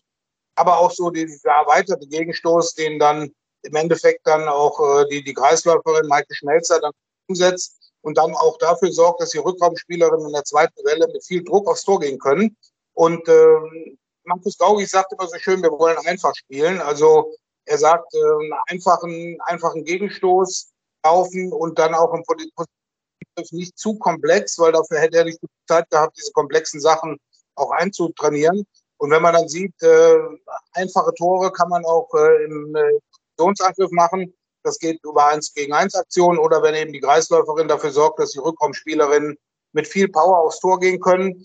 Und äh, das hat man es heute gesehen äh, mit, mit Julia Meithoff, mit Emily Bölk, mit Alina Kastels. Dieses Trio hat dann sehr viel Druck auch gemacht, jetzt nichts dann teilweise auch noch. Und ich glaube, der Unterschied, ähm, der ist eher so zu sehen in auch dem, dem Selbstvertrauen, mit dem die Mannschaft auftritt. Es gibt taktische Dinge, die ein bisschen geändert wurden. Markus sagt ja selber auch, ähm, in der Abwehr, da, da hat er Nuancen geändert auf das, was er übernommen hat von Henk Brunner. Bei ihm geht es eben darum, im Angriff diese Effektivität reinzubekommen, dass man eben die klaren Chancen reinmacht oder dann im Positionsangriff einfach, aber geduldig auf die Chance wartet und dann eben versucht, dann die klaren Bälle dann auch reinzumachen. Das funktioniert. Und was man in allen drei Spielen gesehen hat, es gab ja einige Fragen, als äh, Dina Eckerle bekannt gegeben hat, dass sie wegen der Schwangerschaft fehlt, was da im Tor passiert. Aber in allen drei Spielen, vor allem natürlich jetzt gegen Ungarn, hat Katharina da eine super Leistung gemacht, über 50 Prozent gehalten. Und äh, ja, das macht dieses Zusammenspiel von Abwehr und, und, und das macht schon für die EM. Und wenn dann im, im Angriff eben, dürfte der Punkt sein, wo, wo am meisten dann drauf ankommen wird, in der Phase, wo es noch nicht so gut läuft, dass man dann nicht die Bälle einfach wegwirft, sondern dass man dann sieht, okay, wir, wir fahren das Tempo vielleicht ein kleines bisschen zurück und äh, machen das, was wir können. Genauso wie Markus es auch gesagt hat. Wie gesagt, vor allem die, die zweite Welle, ich fand auch, dass äh, über Schmelzer es sehr, sehr gut funktioniert hat, ähm, in der, eigentlich über das ganze Spiel über. Ähm, auch die, die zweite Reihe, die dann immer wieder reingekommen ist, ähm, auch wenn, ich glaube, Bölk hatte dann am Ende zwei, zwei Minuten Strafen, ähm, hat Xenia Smith das auch sehr, sehr gut gemacht. Ähm, also die Optionen sind dann auch wirklich vorhanden. Ähm, ja, von daher, wie, wie ist denn dein Gefühl bei dieser Gruppe? Weil man muss ja schon sagen, klar, es ist eine Europameisterschaft, da gibt es eigentlich keine einfachen Gruppen, aber es ist ja schon ja, es ist schon eine ordentliche Aufgabe mit Montenegro und Co-Gastgeber. Ähm, Spanien letztes Jahr natürlich im Viertelfinale der WM aufeinander getroffen und äh, ja, den kürzeren gezogen, dazu die Polinnen. Ähm, wie, wie schätzt du da die Gemengelage ein? Die Gemengelage ist für mich so, dass äh, der Start gegen Polen unglaublich wichtig ist. Da muss man sich die, zwei Punkte und auch holen. Also am besten nicht nur zwei Punkte, sondern auch mit einem, mit einem deutlichen Ergebnis, weil das zweite Spiel gegen Montenegro, das wird schon wegweisend werden. Also ich, ich traue der Mannschaft auf jeden Fall zu, dass sie in die Hauptrunde einzieht. Und wenn man dann einen guten Tag gegen Montenegro erwischt, die natürlich den Heimvorteil und 4500 Zuschauer in dieser berühmten Moracha Arena hinter sich hat, das wird nicht einfach. Und äh, die Erfahrung, die Montenegro hat, ähm, wenn man sich einfach mal äh, nur anschaut, die aktuelle Torspitze der Champions League, da sind drei Montenegrinerinnen unter den ersten fünf. Und äh, das zeigt eben, die Tore werfen können sie und da sind sie auch stark. Und ähm, der Vorteil, den, den die deutsche Mannschaft haben könnte, ist eben, dass vielleicht der Druck äh, vor dem Heimpublikum natürlich ein anderer ist. Ähm, und dann das dritte Spiel gegen Spanien, ähm, da muss man eben Revanche nehmen oder sollte man Revanche nehmen für das WM-Viertelfinale aus dem Vorjahr, wo man eine deutliche Führung vom Anfang gegeben hat und dann das Spiel verloren hat. Ich gebe äh, Henk Kroner, der damals auch sagte, an keinem anderen Ort als in Spanien hätten wir dieses Spiel verloren. Und äh, das ist dann aber eben so. Dann hatte die Mannschaft den Heim, hatte den Flow. Da muss die deutsche Mannschaft eben sehen, dass sie da versucht, so lange wie möglich dann noch zu halten und eben auch das Publikum ein bisschen leise zu machen zwischendrin. Und dann sehe ich eigentlich, ähm, ich sehe es, ich sehe es ähnlich. Vermeintlich die Polen sind da einfach Gegner, aber da muss man auch sehen, die haben zwei komplett bei den letzten Turnieren gab. Vor zwei Jahren bei der EM, der junge Mannschaft, dann bei der WM vor einem Jahr der erfahrene Mannschaft. Und wenn man sich den Kader so anschaut, ist diesmal so ein Mischmasch aus beiden. Da sind ein paar Spielerinnen dabei, die man aus der Champions League kennt, die man aus der Bundesliga kennt. Ähm, es, von den Namen her ist es der einfachste Gegner, aber gerade man weiß, dass der Turnierstart ist dann mitentscheidend und da sollte man sich nicht unbedingt gleich einen Ausrutscher erlauben, weil dann wächst der Druck gewaltig in den nächsten beiden Spielen. Dann äh, ja, schauen wir mal auf die anderen Gruppen. Äh, fangen einfach mal chronologisch in der Gruppe A an, die in Ljubljana in Slowenien stattfindet und ausgetragen wird. Äh, in einer ja, sehr großen Arena mit 12.480 Zuschauern. Ähm, Norwegen, Ungarn, Kroatien und die Schweiz spielen in dieser Gruppe. Ähm, ja, die Norwegerinnen sicherlich trotz ein paar Ausfällen, ähm, zum Beispiel Kari Bratzett Dalet, äh, Dale fällt aus, äh, Camilla Herrem unter anderem auch. Ähm, beide schwanger. Ähm, Herrem hat sich auch die, die Achillessehne, an der Achillessehne verletzt. Ähm, ja, dementsprechend fehlen die beiden, dazu Veronika Christiansen, ähm, die sich auch ja, die Zeit nimmt, um mal ein bisschen fit zu werden und eine OP vornimmt. Würdest du sagen, trotz dieser Ausfälle gehört Norwegen zum absoluten Favoritenkreis, nicht nur jetzt in der Gruppe, sondern einfach generell aufs Turnier gesehen? Also ich sage mal, wenn man sich das anschaut, auch ein bisschen die, die letzten Ergebnisse anschaut, äh, muss man sagen, Norwegen ist nicht mehr der Top-Favorit, den sie mit den fünf Spielerinnen, die du genannt hast, insgesamt fehlen fünf, die nicht dabei sind, aus den unterschiedlichen Gründen gewesen wären, wenn alle dabei gewesen wären. Sie haben, ich glaube, fünf Turnierdebütanten, die ihr erstes großes Turnier spielen. Aber sie sind natürlich von dem Rest der Mannschaft, den sie haben, sind sie immer noch eher stark. Also für mich die drei Top-Favoriten auf die Medaillen gegen Frankreich und die Niederlande. Das ist jetzt keine riesen Überraschung dabei. Die Niederlande kommen ja gleich. Die haben natürlich äh, einen Vorteil, den haben sie in Lunde, 42 Jahre alt mittlerweile, ähm, aber in der Champions League immer noch die mit ab wenn man sich die Zahlen so alle anschaut. Und äh, ja, Geschichte schreiben, sie können die erste, der erste Handballer überhaupt werden, wird. Das gab es bisher nicht mal bei den Männern, weil die Schweden wurden es ja auch jetzt erst Mal. Und äh, Norwegen hat ja bereits Titel auf dem, auf dem Buckel. Und ich glaube, die werden mit der Erfahrung, die sie haben, es auch schaffen, diese jungen Spielerinnen einzubinden. Da waren vor drei, vier Jahren waren da auch eine Hedi Reistadt mit dabei äh, Emilia Hansen, die kam als junge Spielerin da rein, ist bei ihrem ersten Turnier gleich voll eingeschlagen, weil sie eben eine individuelle hervorragende Ausbildung haben. Deswegen, also wenn man es auf die Gruppe A bezieht, ist Norwegen da der ganz klare Favorit und auch dem Turnierverlauf dann ich sag mal, da muss man eben sehen, in der Hauptrunde kommen wir gleich auf die Parallelgruppe B ja noch, was da an skandinavischen Konkurrenten eben noch so ist. Ähm, dann ist es, äh, wird es da spannend werden, äh, ob sie den Halbfinaleinzug schaffen. Aber ich glaube es eigentlich schon. Aber in der Gruppe A ist für mich die Mannschaft, die, die dort auch mit zu null Punkten in die Hauptrunde weiterkommt. Dann kommen wir mal auf den deutschen Gegner am äh, Montag, die Ungarin. Ähm, es ist ja schon eine sehr interessante Mannschaft. Sie haben die Mannschaft sehr verjüngt. Interessant die Statistik, in den letzten sechs Jahren gab es dort fünf Trainerwechsel. Mit Noemi Hafra und Sandra Schölögi Sacik fallen zwei Stammkräfte aus im Rückraum. Ähm, ja, also wir haben jetzt gesehen, gegen die deutsche Mannschaft ähm, hat man sich sehr schwer getan. Die deutsche Mannschaft hat natürlich auch sehr, sehr gut gespielt, ähm, sind ähm, immer wieder auch an Kati Filter gescheitert. Ähm, man hat, wie gesagt, viele junge Spielerinnen, die in den letzten Jahren auch sehr erfolgreich in den Nachwuchskategorien waren, eigentlich durchgehend. Ähm, ja, aber glaubst du, dass dieses Turnier dann quasi für diese Mannschaft noch so einen Ticken zu früh kommt, um diesen Switch von den Nachwuchskategorien auf den Frauenbereich ähm, umzumünzen? Ähm, oder könnte es eben zumindest jetzt schon mal in der Gruppe reichen, dass man mit einer Katrin Kläuber natürlich eine Spielerin hat, die eine herausragende Saison spielt äh, in der Champions League, 50 Tore ist der Bestwert, dazu 17 Assists in sechs Spielen. Ähm, oder ja, ist es wirklich das, was man jetzt gegen die deutsche Mannschaft gesehen hat, dass sie sich vielleicht sogar in der Gruppe jetzt äh, ja schon ein bisschen Sorgen machen müssen gegen Kroatien und die Schweiz. Also in der Gruppe müssen sich keine Sorgen machen. Wir kommen gleich noch zur Schweiz als Debütant. Aber es gibt ja, es gibt ja eine Parallele zwischen den Schweizerinnen und den Ungarinnen. sind beide Gastgeber der EM 24, dann zusammen mit Österreich. Und ich glaube, bei beiden Verbänden ist es so, dass man die Mannschaft für dieses Turnier aufgebaut hat. Natürlich ist es bei Ungarn so, äh, die wollen natürlich bei jeder EM und WM dabei sein. Und ähm, ich glaube gerade der, der Auswahl von Noemi Hafra im Angriff, weil wenn man sieht, wenn, wenn die beiden zusammen gespielt haben, Katrin Klöber, Noemi Hafra, ja noch bei Ferenc Varosch äh, oder auch Nationalteam. Da waren sie schon richtig ein Väter, die Durchschlagskraft im Angriff. Und mit Schöllegi natürlich auch äh, eine Spielerin, die die Abwehr zusammenhält. Ähm, aber ich glaube nicht, dass, dass die Schweizerinnen dort die, die Möglichkeiten haben, gegen, gegen Ungarn zu gewinnen. Das würde mich schon sehr überraschen. Aber Ungarn ist mit, mit der Mannschaft, der sehr jungen Mannschaft, definitiv kein, meiner Meinung nach kein Kandidat fürs Halbfinale. Dafür müsste sich in den wenigen Tagen, die jetzt noch da zur Verfügung stehen, schon einiges drehen. Aber sie sind eben eine Mannschaft mit Perspektive. Du hast gesagt, die alle irgendwann mal U18, U20 Weltmeisterin oder Europameisterin geworden. Die haben in ihren Altersklassen alle geschlagen, aber eben äh, eine junge Mannschaft, dann eben auch ähm, im Tor mit Blankiro natürlich auch noch eine Spielerin fehlt, die jetzt nicht dabei ist. Dafür mit Linda Schikora hat in den Bietigheim eine sehr starke Champions League-Saison gespielt, aber die kam heute auch, ich glaube, eine, eine Parade von 15. Das war natürlich auch nicht das, was sie normalerweise liefert.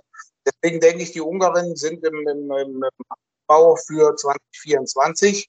Und äh, ja, es dürfte sogar eng werden, wenn wir jetzt zum nächsten Gegner Kroatien kommen, weil die haben eigentlich, die haben ein überragendes Turnier gespielt 2020 mit der EM in Dänemark, wo sie Dritter wurden und dann wieder abgefallen. Aber wenn man jetzt sieht, vergangenes Wochenende gewinnt Kroatien zwei Testspiele sehr, sehr deutlich gegen EM-Gastgeber Slowenien. Das hat mich sehr überrascht, weil mit äh, Kamila Milicevic fehlt eine der wichtigsten Spielerinnen verletzt. Und äh, ja, also ich, ich sage mal, dass das Duell zwischen Kroatien und Ungarn entscheidet über Platz zwei und damit dann eben auch äh, darüber, äh, wie viele Punkte die, die jeweilige Mannschaft oder zwei oder null. Ja, ähm, genau, du hast es gesagt, die Kroatin natürlich vor zwei Jahren die große Story. Ähm, keiner hat wirklich was auf sie gesetzt und auf einmal sind sie da ähm, ja, im Spielplatz drei. Ähm, auch bei ihnen fallen ein paar Leistungsträgerinnen aus. Äh, Micijevic, äh, Mamic, Dejana Milosavljevic und Anna Turk.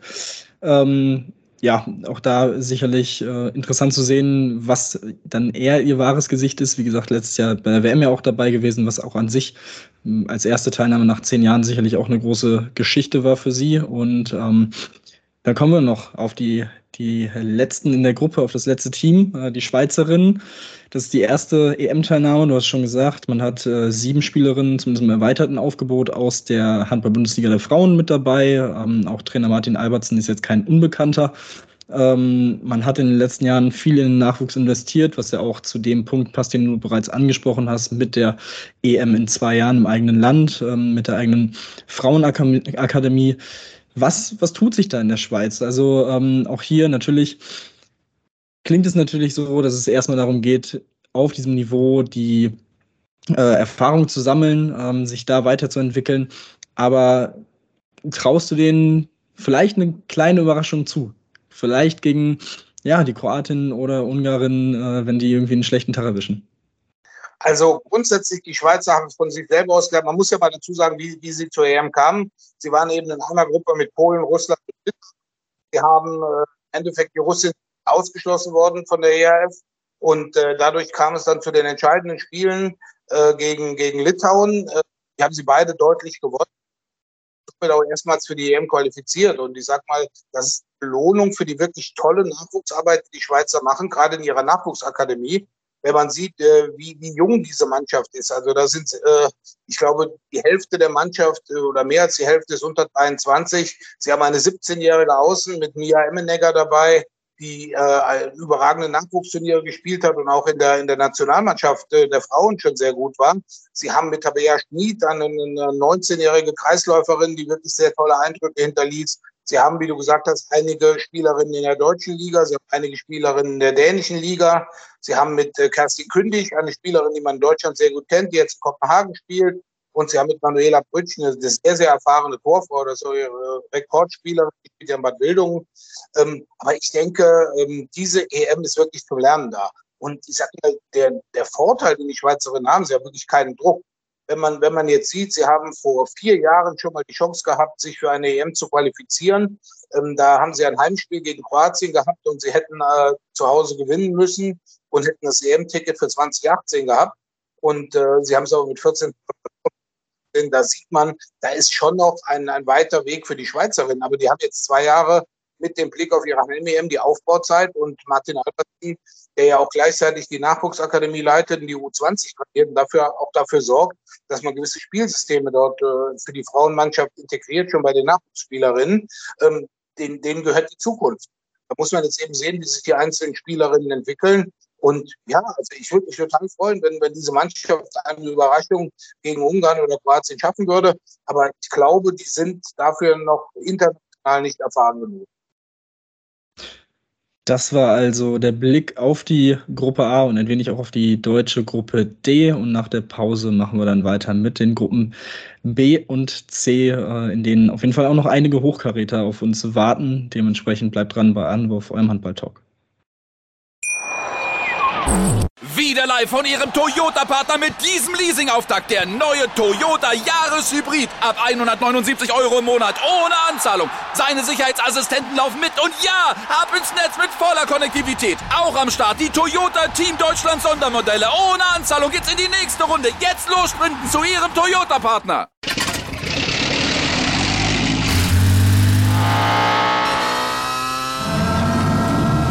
Von 0 auf 100. Aral feiert 100 Jahre mit über 100.000 Gewinnen. Zum Beispiel ein Jahr frei tanken. Jetzt ein Dankeschön, rubbellos zu jedem Einkauf. Alle Infos auf aral.de.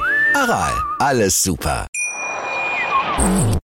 Und damit noch einmal herzlich willkommen zurück zu Anwurf, eurem Handball-Talk auf meinsportpodcast.de. Und wir haben weiterhin Björn Parzen zu Gast und blicken jetzt auf die Gruppe B.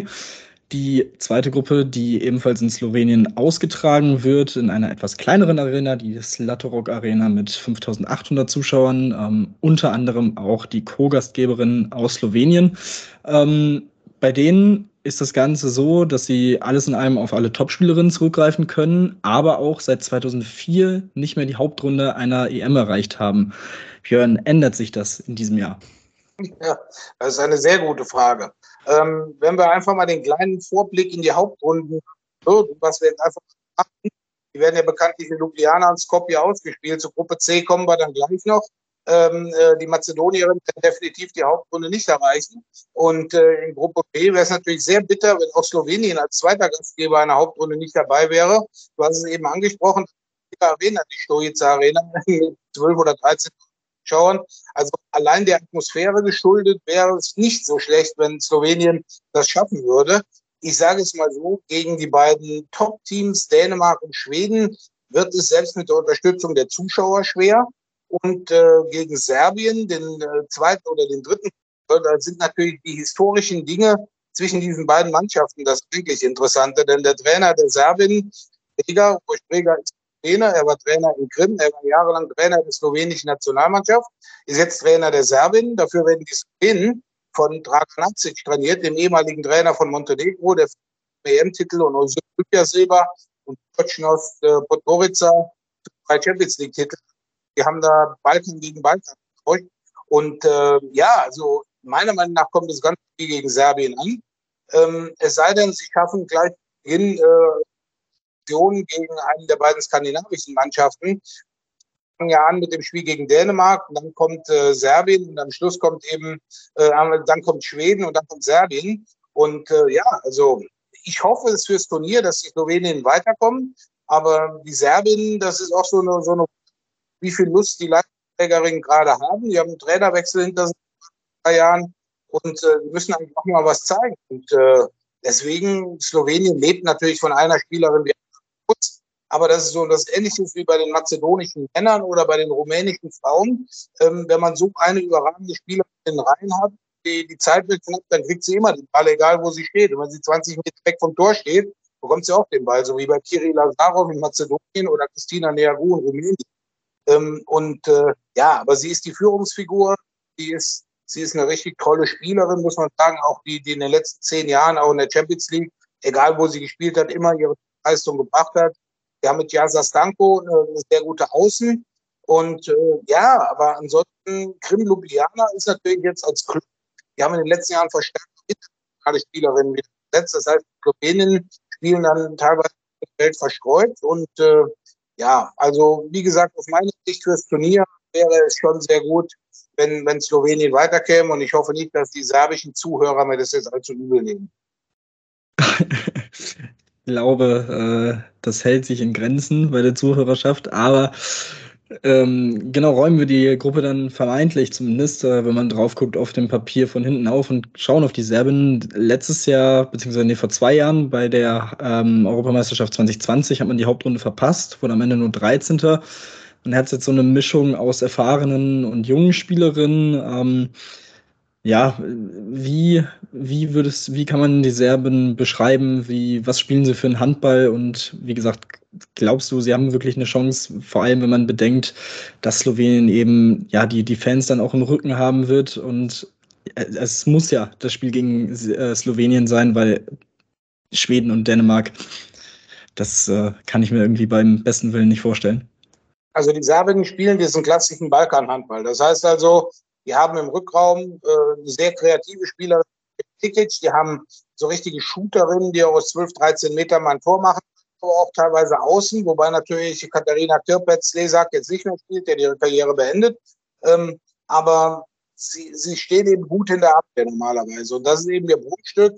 Also Serbien wird eher selten ein Spiel mal 35, 33 gewinnen, sondern eher so 21, 19. Ähm, ja, aber wie gesagt, äh, da ist jetzt in der Mannschaft die, die Routiniers wie, wie, Les, ähm, wie Lekic oder Tokasevic im Tor oder ähm, den haben wir dann Bernovic, die haben eben, die sind jetzt auch schon alle etwas gealtert. Das sind eben auch Spielerinnen, die 2012 äh, äh, bei der EM zu Hause aufgespielt haben und 2012 Weltmeisterin geworden sind. Es kam im, im serbischen Nachwuchs, bei den Frauen kam in den letzten Jahren einfach nicht mehr viel. Und äh, das ist eben dann auch was, ähm, dass äh, da die Nachwuchsarbeit eher bei den, bei den jedes Jahr irgendeiner raus, der dann beim europäischen Topclub spielt. Das kann man beim serbischen Nachwuchs jetzt eher nicht sagen. Und äh, ja, wenn, wenn sie mal ins Rollen kommen, ähm, dann, dann sind sie nur schwer aufzuhalten. Ich sage, Beispiel des Spiels Deutschland gegen Serbien bei der WM 2019 in Japan. Deutschland die Partie Serbien bis zum ominösen Punkt hoch.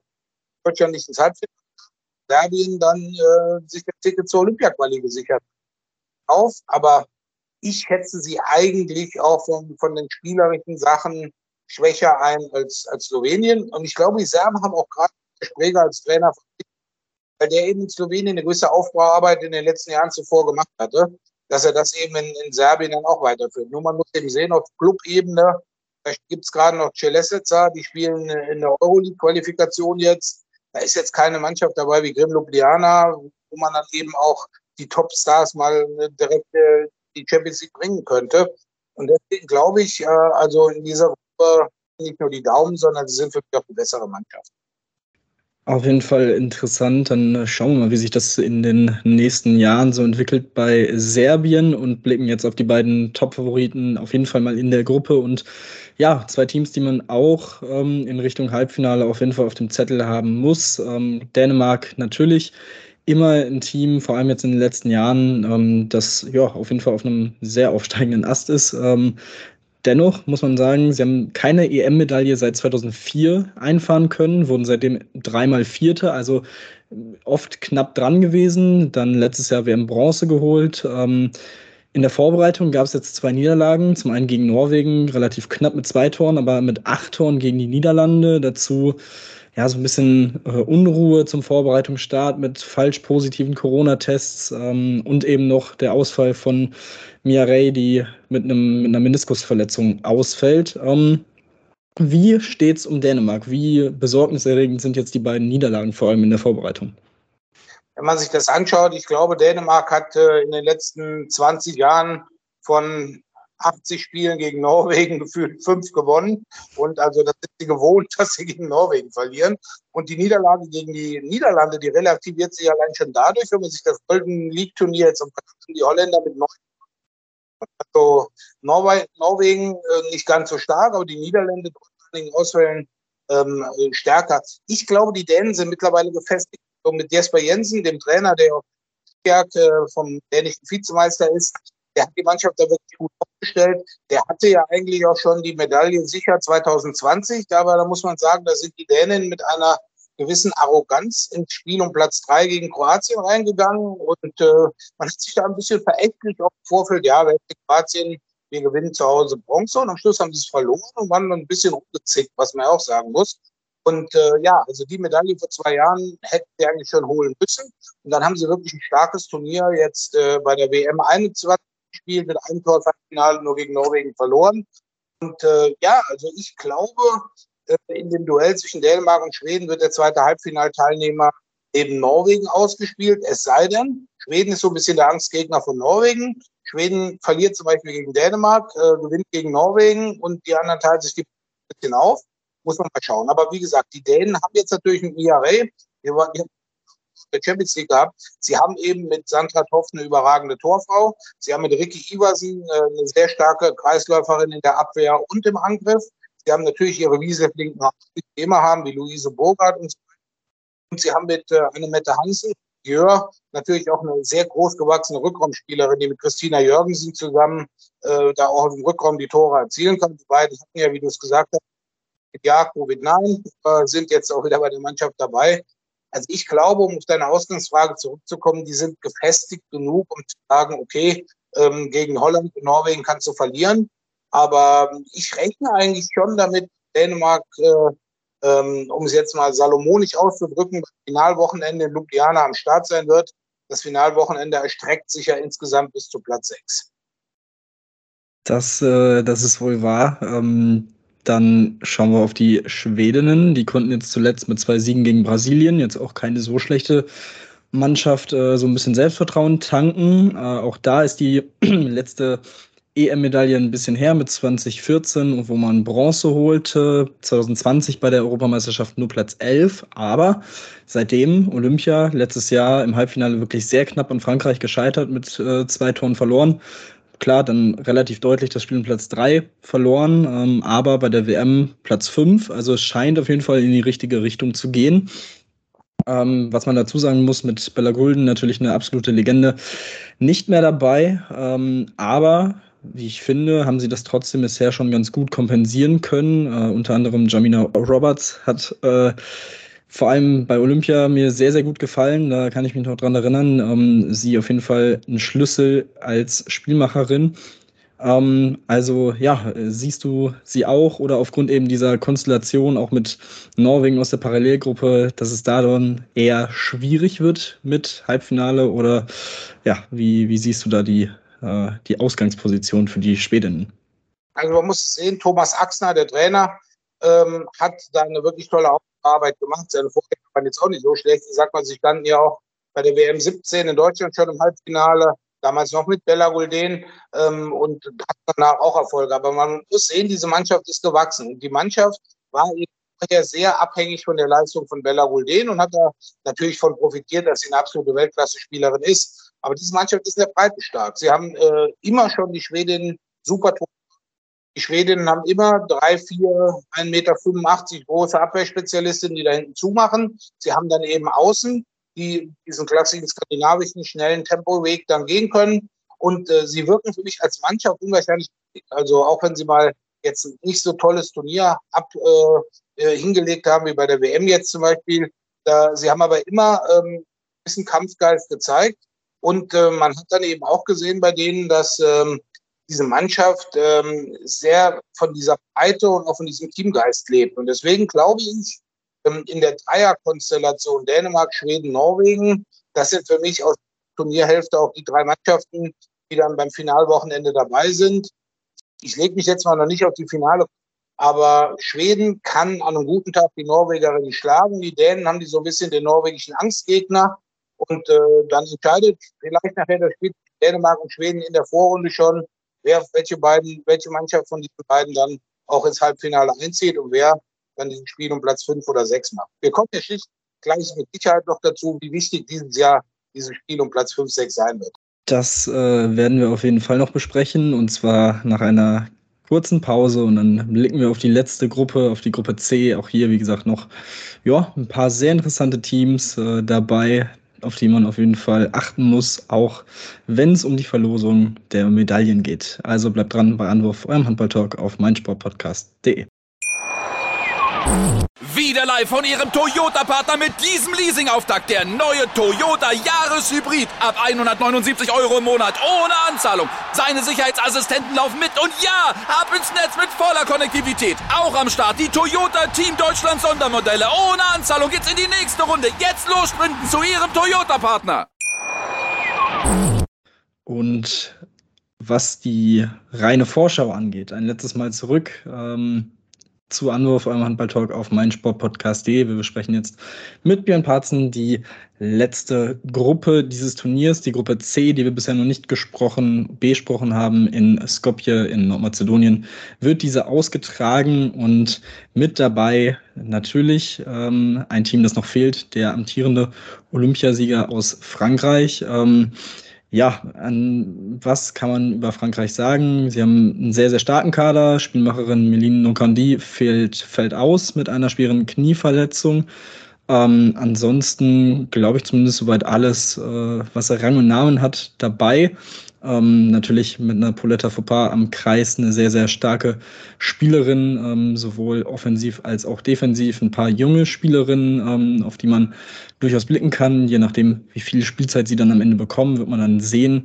Sicherlich auch ein bisschen an der Konstellation in den Spielen abhängt. Aber ähm, ja, zum Beispiel Audrey Dembélé, ähm, die genannt wurde, und auch Lena Granvaux, ähm, 2003er Jahrgang, die ich auch vor Ort gesehen habe äh, im Sommer bei einem Vier-Nationen-Turnier in Hamm, wo sie äh, wirklich sehr gut aufgespielt hat. Ähm, ja, Frankreich ähm, ist diese Mannschaft als amtierender Olympiasieger der Top-Favorit.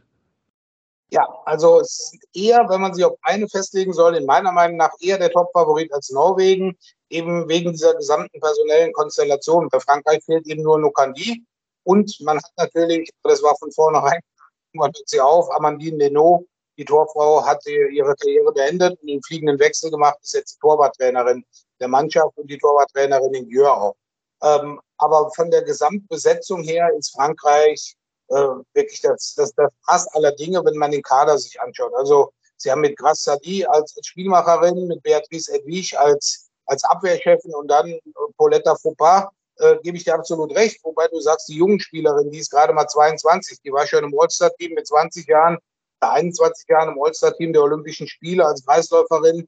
Und äh, sie ist für mich wirklich eine tragende Figur mittlerweile bei den, bei den Französinnen. Und äh, sie haben eben den Vorteil, die Abwehr steht, Klammer auf, wenn man die beiden Länderspiele gegen Deutschland Anfang ab äh, ausklammert, da war der Trainer auch sehr, sehr ungehalten über die Defensivleistung. Also, dass Frankreich zweimal hintereinander mehr als 30 Tore kassiert, das, äh, oder rund 30 Tore kassiert, das, das geschmeckt dem Olivier Grumpolz gar nicht. Man muss eben sagen, von der Abwehr sind sie sehr, sehr stark und haben dann eben von allen Positionen haben sie torgefährliche Spielerinnen, sei es jetzt von außen, sei es äh, vom Kreis mit Popa, sei es aus dem Rückraum mit äh, Seminko oder Sadi. Und äh, ja, also wenn man sich eine Mannschaft aussuchen sollte, wo man sagt, die haben die größten Chancen, Europameister zu werden, sehe ich das auch für Frankreich. Und ähm, das hätte ja den netten Beieffekt, wir haben eben mal kurz angedeutet, wer, wer was, was gewinnen kann bei diesem Turnier. Wenn Frankreich Europameister wird, äh, freut sich auch der Silbermedaillengewinner, weil der Silbermedaillengewinner sich automatisch dann für die Olympischen Spiele qualifizieren würde, weil äh, es gibt definitiv ein fixes Ticket von dieser EM zu Olympia. Und da Frankreich ja Olympiagastgeber ist, wäre der zweite, in dem Fall der lachende zweite, denn äh, er würde dann, er würde dann äh, direkt bei Olympia dabei sein. Aber ähm, Frankreich hat natürlich, wenn man, wenn man sich die Gruppe anschaut, die Gruppe C, ähm, eine, eine Hammergruppe mit zwei Hammerspielen erwischt oder anderthalb Hammer spielen. Aber dafür ist in dieser Gruppe eben auch klar, wer nicht weiterkommt. Ähm, deswegen, es dürfte spannend sein, wie viel, wie viel Körner Frankreich in der Vorrunde schon benötigt oder wie viel Kräfte man sich dann eben weiteren Aufgaben für die Hauptrunde aufsparen kann, wenn man dann ja ohne Ortswechsel in Skopje bleibt und dann gegen die drei Mannschaften der deutschen Gruppe D dann spielt. Ich sehe Frankreich in dieser Gruppe als Favorit und für das gesamte Turnier dann ähm, eher als Norwegen als Top-Favorit, aber ich noch darauf, dass wie in den vergangenen Jahren häufiger Norwegen dann aufeinander im Finale. Ein äh, Ausfall haben wir noch nicht genannt und das ist Laura Glosser im Tor. Ähm, die letzte oder die letzten Tage, dass das aufkam, das Thema. Man hat noch mit Cleopatra Dallon natürlich eine gute Torhüterin und dann noch eine sehr junge, zumindest im erweiterten Aufgebot mit Florian André könnte das vielleicht dann doch noch ein negativer Faktor werden, wenn Dalot dann mal in einem Spiel nicht äh, die Leistung bringen kann? Ähm, glaubst du, das könnte vielleicht dann gegen Frankreich sprechen? Ähm, das ist eine sehr gute Info, die war mir so noch gar nicht bekannt, weil ich war davon ausgegangen, Dalot und, äh, und Klauser spielen, aber da, da wirst du recht behalten mit der Information. Das ist dann natürlich eine erhebliche Schwächung, weil normalerweise Frankreich eben immer von einem starken Torwart gelebt hat. In der Regel in den vergangenen Jahren war es Leno und dann entweder äh, Daleux oder Klauser, ähm, die das dann gewuppt haben. Aber es war eben nie eine, äh, eine Torfrau alleine. Also meistens hat dann Leno die Spiele gewonnen. Aber diese Auswahl könnte natürlich dazu führen, dass Frankreich da wirklich geschwächt reingeht. Und es war mir vorher noch nicht bekannt. Das ist eine sehr gute Hintergrundinfo. Ja, dann äh, schauen wir mal. Vielleicht äh, gibt es ja noch das Comeback von Leno, wer weiß. ähm, schauen wir auf die Niederländerin, ähm, das zweite wirklich ja, hoch dekorierte Team, äh, durchaus in dieser Gruppe. Wenn man auf die letzten Jahre blickt, zwischen 2015 und 2019 hat man in sechs Turnieren fünf Medaillen geholt, wurde dazu bei Olympia 2016 Vierte, also hat auch immer das Halbfinale erreicht. Dann 2020 bei der EM Platz 6, bei der letzten WM im vergangenen Jahr Platz 9. Ähm, ja, warum hat es die letzten Jahre dann diesen kleinen Rückschritt gegeben und glaubst du, man kann jetzt wieder äh, ja, an alte Zeiten anknüpfen oder sind da die Ausfälle zu groß, was äh, ja, das Personal angeht? Tess Wester ist nicht dabei, Louis Abing nicht dabei, Larissa Nusser nicht dabei und auch Danik Snelder wird fehlen. Äh, ja, ist das, ist das zu viel für die Niederländerin? Also vor zwei oder sagen wir vor einer Woche hätte ich das noch unterschrieben, dass man solche Ausfälle eben nicht, nicht gut kompensieren kann. Man muss sehen, das Interessante ist, 2019 äh, werden sie, werden sie Weltmeister und haben seitdem kein Halbfinale mehr erreicht. Also das war dann wirklich schon ähm, eine, eine überraschende Wendung, mit der ich eigentlich nicht so gerechnet hatte. Ähm, wobei die Spielerinnen ja so alt waren, dass sie alle hätten aufhören müssen. Es haben einige aufgehört, wie Nick Brot zum Beispiel oder auch Yvette Broch spielt die Nationalmannschaft. Aber es waren dann eben äh, einige Spiele dabei bei den Turnieren, wo nicht gelaufen ist bei den Niederlanden, wo dann, ich sag mal, 80 Prozent des Turniers wirklich super waren, aber das Spiel, wo es dann ankam, haben sie verloren und dort eben das Halbfinale verpasst. Jetzt muss man sehen, sie haben jetzt auch äh, seit äh, 2019 den, den, vierten Trainer jetzt. Und äh, Per Johansson, der Schwede, der führte die Schweden damals 2010 zu EM Silber. Und äh, ich glaube, der, der ist so ein bisschen der Motivator dann auch. Natürlich jetzt Quellen, die du genannt hast, eine schwere Aufgabe übernommen bei seinem ersten großen Turnier. Aber wenn man jetzt sieht, wie die Niederlande in den letzten Wochen gespielt haben, inklusive speziell jenes, äh, ich glaube, 35 zu 26 in Norwegen, gegen Norwegen, ähm, das lässt schon aufhorchen, dass wir ein bisschen Frühform haben. Und äh, sie haben eben jetzt ein paar Spielerinnen, ähm, junge Spielerinnen wie Dion Hausherr, ähm, und äh, dann eben auch im Tor muss man dann sehen, Jana Narinda Bunda, äh, wer, wer da die Nummer eins ist. Ich glaube eher Tel Holte. Ähm, aber die Niederländer haben mich jetzt gerade in der Vorbereitung wirklich sehr positiv überrascht. Und äh, es äh, mich nicht überraschen, wenn sie dann hoffentlich auch mit der Mannschaft um einen Halbfinalplatz dann bei dieser EM kämpfen würden. Weil von der, von der Spielstärke her ist es eigentlich so, dass sie, dass sie da zu den Top 4 noch gehören. Estebana Pullmann ist ja auch ein äh, entfernt worden, geht jetzt in Üköping ähm, und äh, war lange verletzt, hatte vorher Babypause gehabt, wird da gewisse Akzente setzen können. Und äh, ich bin auf einige von diesen wirklich sehr jungen äh, Niederländern wie Kim Molenaar, bin ich wirklich gespannt, was die, was die im Frauenbereich dann noch reißen können. Und für mich, wenn man jetzt auf die Gruppe schaut, ich ganz klar der Platz zwei hinter, hinter Frankreich. Und dahinter, zumindest in der Setzliste, ähm, ist Nordmazedonien, wie gesagt, der dritte Co-Gastgeber ähm, gesetzt. Und ja, man muss sagen, ähm, das Ziel, das man ausgibt, ist die erste Hauptrundenteilnahme seit 2008. Ähm, man ist sowieso erstmal seit 2012 wieder bei einer Euro dabei. Ähm, es fehlen drei Schlüsselspielerinnen, äh, Georgiewska, ähm, Stereova und Dusk Dukoska fehlen. Ähm, man hat natürlich, wie gesagt, diesen Heimvorteil ähm, mit dem Sportski Center Boris Trajkowski, auch eine durchaus bekannte Halle in Skopje mit 6000 Zuschauern, ein bisschen mehr, die da reingehen. Ähm, kann dieser Heimvorteil oder ist dieser Heimvorteil die einzige Chance, die Nordmazedonien hat? Wenn sie überhaupt eine Chance haben, dann ist es dieser Heimvorteil. Ja, die Mannschaft ist ähm, Gruppe mit Frankreich, Niederlanden und Rumänien ganz klar der Underdog. Also ähm, es müsste ein kleines Wunder passieren, dass sie gegen Rumänien gewinnen und dann wirklich einziehen können. Sind wir ja dabei. Du hast gesagt, 2008 sind sie die Hauptrunde eingezogen. Da waren sie auch Gastgeber 2008 aber von der internationalen Qualität eine ganz andere Mannschaft. Also äh, wenn man sich die Ergebnisse anschaut im Eurocup, den sie vorher gespielt haben, sechs Spiele, sechs Niederlagen, sehr deutliche Niederlagen, muss man sehen. Dann äh, eine ganz seltsame Strategie verfolgt und gar kein Testspiel gemacht. Sie trainieren nur und machen kein Testspiel. Und ähm, ja, also ich glaube nicht, dass diese Mannschaft eine Chance hätte gegen Rumänien. Sie hat definitiv keine Chance gegen die Niederlande und Frankreich. Und äh, das Problem ist, äh, der Heimvorteil ist eine Sache. In Montenegro, da ist die ganze Stadt Podgorica Frauenmannschaft. In Kopje fährt, ist Frauenhandball nicht unbedingt der Sport Nummer eins. Da gehen sie zu den Männern. Und ich erinnere mich auch an 2008 zurück. Da war die Halle gut gefüllt, die Arena. Aber es war jetzt nicht unbedingt diese Hexenkästensphäre, die man jetzt zum Beispiel in Podgorica hatte. Dann da muss man auch mal sehen, wie groß das öffentliche Interesse ist. Aber ähm, die Mannschaft selber ist eine sehr junge Mannschaft, ist wirklich eine, eine motivierte Mannschaft, aber ist äh, definitiv meiner Meinung nach keine Mannschaft, die äh, eigentlich unter normalen Umständen in die Hauptrunde kommen könnte. Aber wir reden ja gleich über Rumänien. Da muss man ja sehen, wer da spielt. Und äh, in diesem Spiel die Sensation. Aber ich kann mir es irgendwie nicht vorstellen. Ja, genau, dann kommen wir zu Rumänien, dem letzten Team, auf das wir blicken. Zum sechsten Mal in sieben Jahren hat man den Trainer gewechselt. Ähm, dazu hat man natürlich weiterhin die Anführerin dieses Teams mit Christina Nergu am Start. Ihr fehlen 36 Tore bis zur 300er-Marke. Sie wäre die erste Spielerin, die diese Marke bei Männer- oder Frauen-Europameisterschaften erreicht.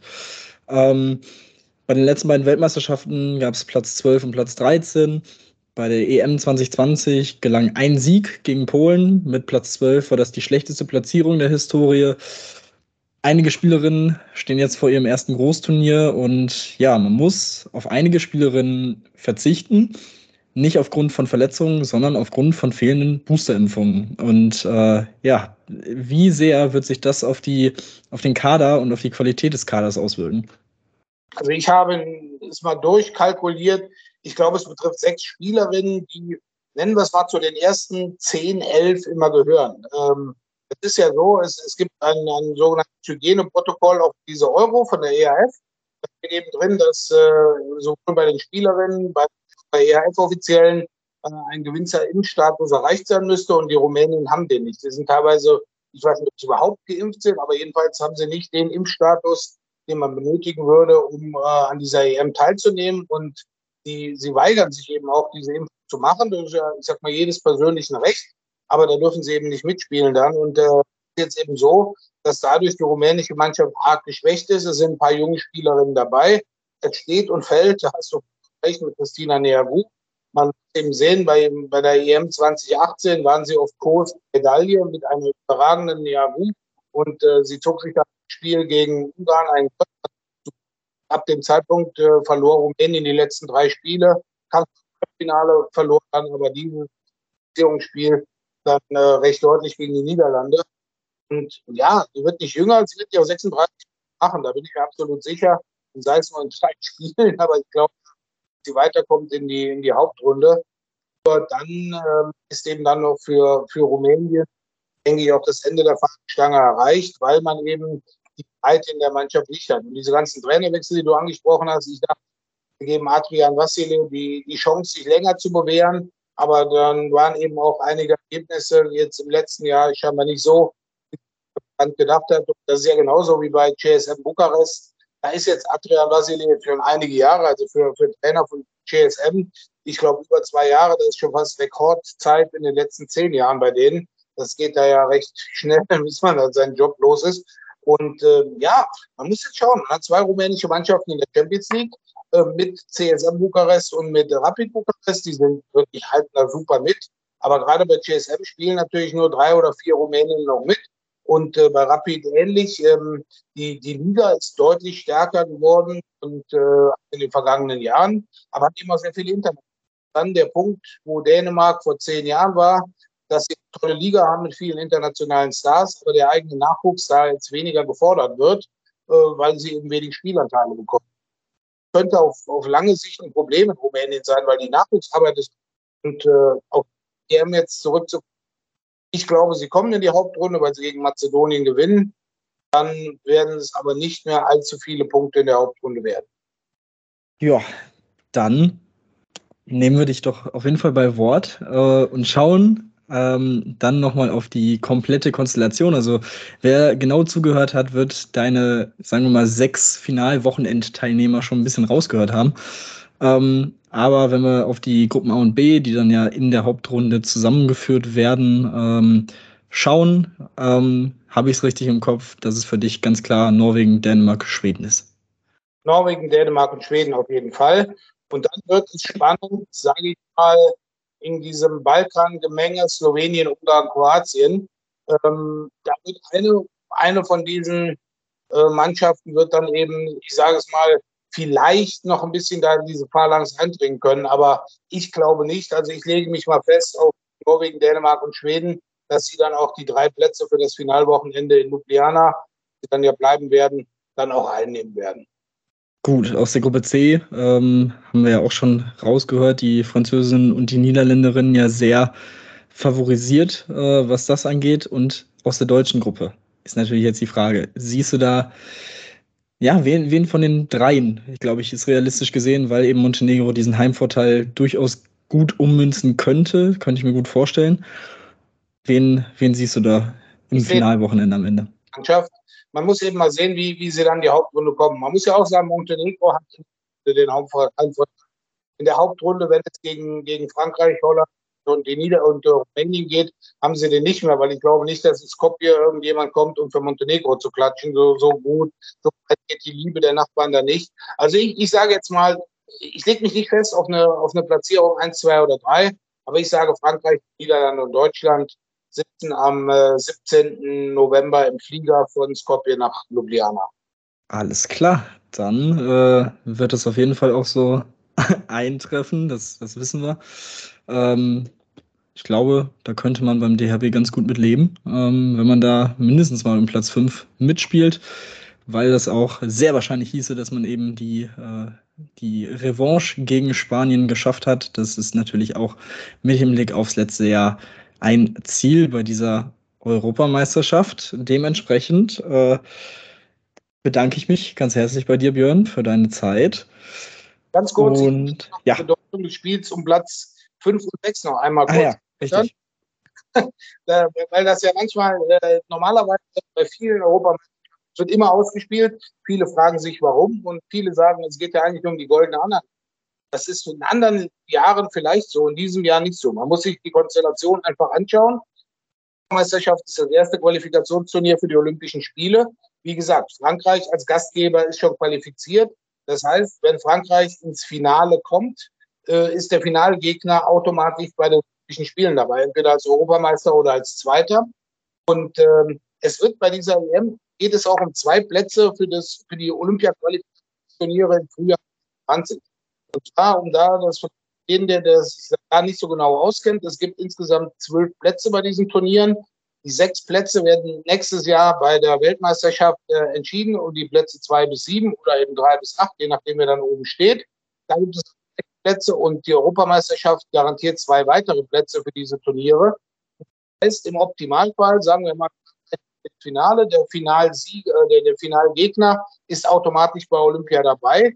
Und dann sind andere Mannschaften, die dann vielleicht im Halbfinale stehen und Deutschland spielt um Platz fünf oder sechs. Und diese anderen Mannschaften qualifizieren sich aber für die, über die WM für die Qualifikationsturniere, weil die Priorität bei der IAF ist, dass diese WM-Plätze mehr zählen. Deswegen kann es sehr gut sein, wenn man dieses Spiel um Platz fünf, sechs erreicht, dass das fast schon gleichbedeutend ist bei den Olympia-Qualifikationsturnieren.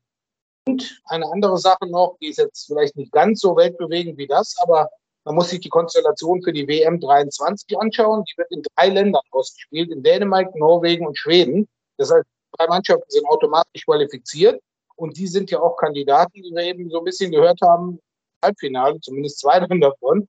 Und ähm, dazu muss man dann auch sagen, Norwegen ist aktueller Weltmeister und deswegen ist Frankreich als Vizeweltmeister automatisch schon für diese WM qualifiziert.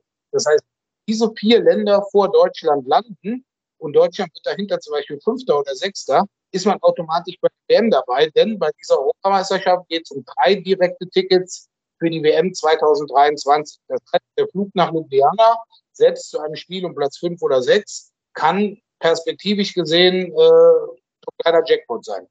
Dann schauen wir mal, wie sich das so entwickelt. Äh, viele Konstellationen, viel Wenn und Aber. Und am Ende gibt es die Überraschung und die genannten vermeintlichen Favoriten scheiden alle frühzeitig aus. Dann wäre das Ganze natürlich äh, ja. hinfällig. Aber ähm, davon ist jetzt ja erstmal nicht auszugehen. Dementsprechend äh, schauen wir da auf jeden Fall im Laufe des Turniers nochmal drauf, beziehungsweise wenn es dann auch in Richtung Finalwochenende geht, ähm, wie die Konstellationen da so aussehen, ist auf jeden Fall, wie gesagt, sehr, sehr spannend zu beobachten. Und ja, dementsprechend jetzt aber Danke dir, Björn, für. Ja, wir wollen ihn, stopp, stopp, stopp, stopp. Wir wollen ihn schon noch festnageln, wer, dort, wer Weltmeister, wer Europameister wird, das ist doch klar. Also ohne hier, ohne Meistertipp geht hier keiner bei uns raus. Ja, okay. Frankreich gewinnt das Finale. Nein, Norwegen gewinnt das Finale gegen Frankreich mit zwei Toren. Gut, das ist doch mal eine Ansage. Das hast du dich aber auch schon sehr stark festgelegt, noch mit den zwei Toren drauf. Ich sag mal, wer, wer die Tradition meiner Björn Parzen. Also, ich habe irgendwann mal WM 2019 gesagt, Spanien überlebt die Vorrunde nicht. Und die wurden nachher Vize-Weltmeister. Erst um sieben Meter mit dem Schlusspfiff äh, die Verlängerung im WM-Finale verpasst. Ähm, wenn Björn Parzen sagt, äh, das Finale ist zwar plus zwei für Norwegen gegen Frankreich, ist es ja vielleicht nachher Mazedonien gegen Slowenien. Aber ich glaube. das wäre natürlich Schocker. Ja, schauen wir mal, äh, ob sich das äh, weiterhin, ob sich diese Serie weiter äh, entwickelt und nochmal so zutrifft, wer weiß. Ähm, so, jetzt aber. da wird auch schon äh, ordentlich geklingelt. Dementsprechend äh, wollen wir dich gar nicht länger festhalten, Björn. Danke dir. Und äh, ja, wir hören auf jeden Fall voneinander. Alles klar, bis dann. Tschüss. Und im Podcast äh, geht es jetzt weiter. Noch im letzten Teil haben wir die Möglichkeit, mit Marie Michalczyk zu sprechen, die jetzt leider verletzt ausfällt. Aber trotzdem wollen wir euch das ganze Gespräch natürlich nicht vorenthalten. Von daher gleich nach der Pause noch das Interview. Geht nicht nur um die EM, auch so ein bisschen um den Liga-Alltag und ihre generelle Entwicklung. Dementsprechend, ja, bleibt dran und äh, freut euch auf das Interview. Wieder live von Ihrem Toyota-Partner mit diesem Leasing-Auftakt. Der neue Toyota Jahreshybrid. Ab 179 Euro im Monat. Ohne Anzahlung. Seine Sicherheitsassistenten laufen mit. Und ja, ab ins Netz mit voller Konnektivität. Auch am Start die Toyota Team Deutschland Sondermodelle. Ohne Anzahlung geht's in die nächste Runde. Jetzt los zu Ihrem Toyota-Partner.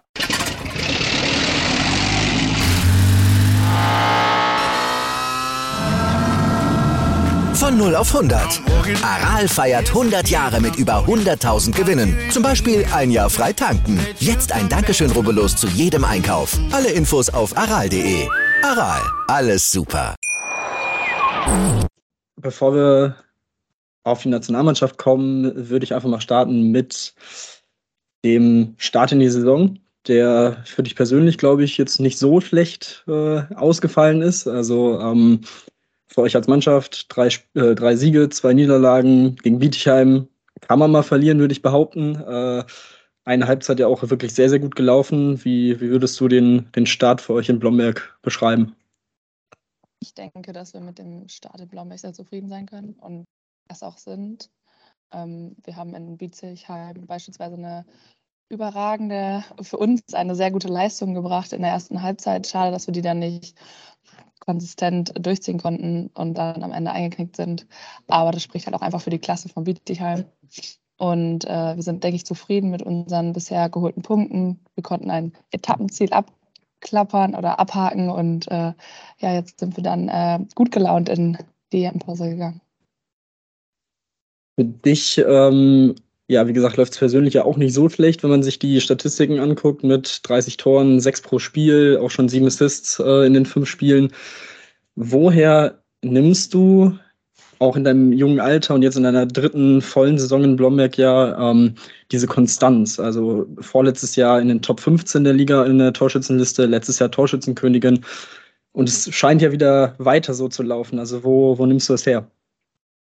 Ähm, ich versuche immer hart an mir zu arbeiten und meine Fehler auszubügeln. Und natürlich das, was ich letztes Jahr falsch gemacht habe, immer in dem Jahr danach vielleicht zu verbessern, so gut es geht. Und äh, dann versuche ich einfach immer weiterzumachen und es klappt ganz gut. das, das kann man so sagen. Ähm, du wirst generell als Frohnatur beschrieben. Ähm, würdest du sagen, das ist so dieser Spielwitz äh, und so, so eine gewisse Unbeschwertheit für dich dann auch auf der Platte ist, dass du vielleicht nach ein, zwei nicht gelungenen Aktionen, wie es vielleicht bei anderen jüngeren Spielerinnen ist, dass sie dann sich direkt einen Kopf machen und du dir dann denkst, ja egal, ich gehe jetzt noch ein drittes, viertes Mal genauso da rein, irgendwann wird es ja schon klappen. Also ist das so ein bisschen, kommt es daher, dass du da einfach, ja, vielleicht einfach nicht drüber nachdenkst und einfach mal machst? Also es ist so ein bisschen meine Art und Weise, einfach immer weiterzumachen und immer reinzugehen, egal wie es läuft. Und ähm, solange das Vertrauen halt von außen kommt, werde ich auch immer weiter reingehen und immer weiter Akzente setzen und versuchen, mich und auch meine Mitspieler in Szene zu setzen und das Bestmögliche für Team, fürs Team halt rauszuholen. Und auch wenn es, ich denke natürlich auch über Situationen nach, auch beim Spiel, wenn man es nicht soll, auch wenn es nicht so gut läuft oder nicht der Start direkt optimal gelaufen ist. Aber ich versuche dann trotzdem weitere, sicherere Aktionen zu setzen und dann vielleicht den nächsten zu 100 Prozent reinzuwerfen, ja. Und in der letzten Saison hast du natürlich auch viel Verantwortung dann übernehmen müssen, ja auch irgendwie, mit der Verletzung auch von Nele Franz, ähm, was sich ja so ein bisschen dann auch vielleicht früher als angedacht in so eine zentrale Rolle gebracht hat. Ähm, würdest du, also du hast auch nach dem, dem ersten Länderspiel gesagt, dass, dass, du nicht nervös warst. So, also es kommt dann ja irgendwie viel zusammen. Ähm, also ja, diese, diese Verantwortung in, den, in dem Team ist ja auch sehr interessant. Es ist ja ein sehr junges Team. Also ich glaube, ein Durchschnittsalter 22,2 oder so. Und du bist irgendwie, obwohl du ja äh, gerade noch 20 bist äh, und demnächst 21 wirst, irgendwie so im Mittelfeld, was das Ranking angeht. Ich glaube, es sind nur so, sind immer noch so sieben, acht jünger als du. Also das ist ja schon wirklich, äh, wirklich ein wenig verrückt, wenn man sich das anguckt. Ähm, wie, wie fühlst du dich denn da so in der Rolle? Also wie, wie siehst du da deine Rolle? Also irgendwie ja noch als junge Spielerin, aber trotzdem mit Spielerinnen, die noch jünger sind als du. Ja, also ich bin die viertjüngste im Team. Ich habe noch ein blödes Amt, sagen wir jetzt mal, die Bälle. das ist natürlich nicht so cool. Aber ähm, ich wurde halt im ersten Jahr nach Blambeck geholt mit der Chance auf die Bundesliga, dass ich da Spielanteile sammeln kann. Und dann habe ich direkt sehr viel Vertrauen bekommen. Und ähm, das hat sich bis jetzt bestätigt, das habe ich immer noch. Und äh, dadurch versuche ich mir dann mit Sicherheit aus den Spielen und den Jahren davor, die zwei Jahre, ähm, immer weiter zu entwickeln und äh, voranzugehen fürs Team und das Vertrauen vom Trainer halt zu nutzen, so dass es äh, bestmöglichst fürs Team halt läuft, auch wenn meine Rolle dann immer eine unterschiedliche ist oder ich versuche immer das zu bringen, was von mir gefordert wird und bis jetzt klappt es ganz ordentlich. Und wo wir dann gerade bei so Ämtern sind, die man als junge Spielerin natürlich übernehmen muss, wie sieht es denn bei der Nationalmannschaft aus? Da bist du ja dann wahrscheinlich in einer ähnlichen Situation.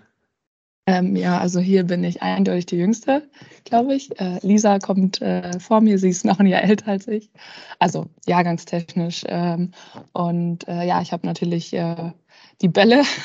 ist natürlich nicht immer so ein cooles Amt, aber das äh, ist hier relativ locker und es klappt ganz gut. Und auch wenn man es, die stehen eigentlich immer am Feld und äh, da gibt es eigentlich eher weniger Probleme. Es ist voll okay und man packt halt immer an. Hier packt jeder mit an, ob alt ist oder jung, aber es wird schon so geschrieben, wenn was um Hilfe gebeten wird, dann geht schon eher eine jüngere Spielerin voran. Ja.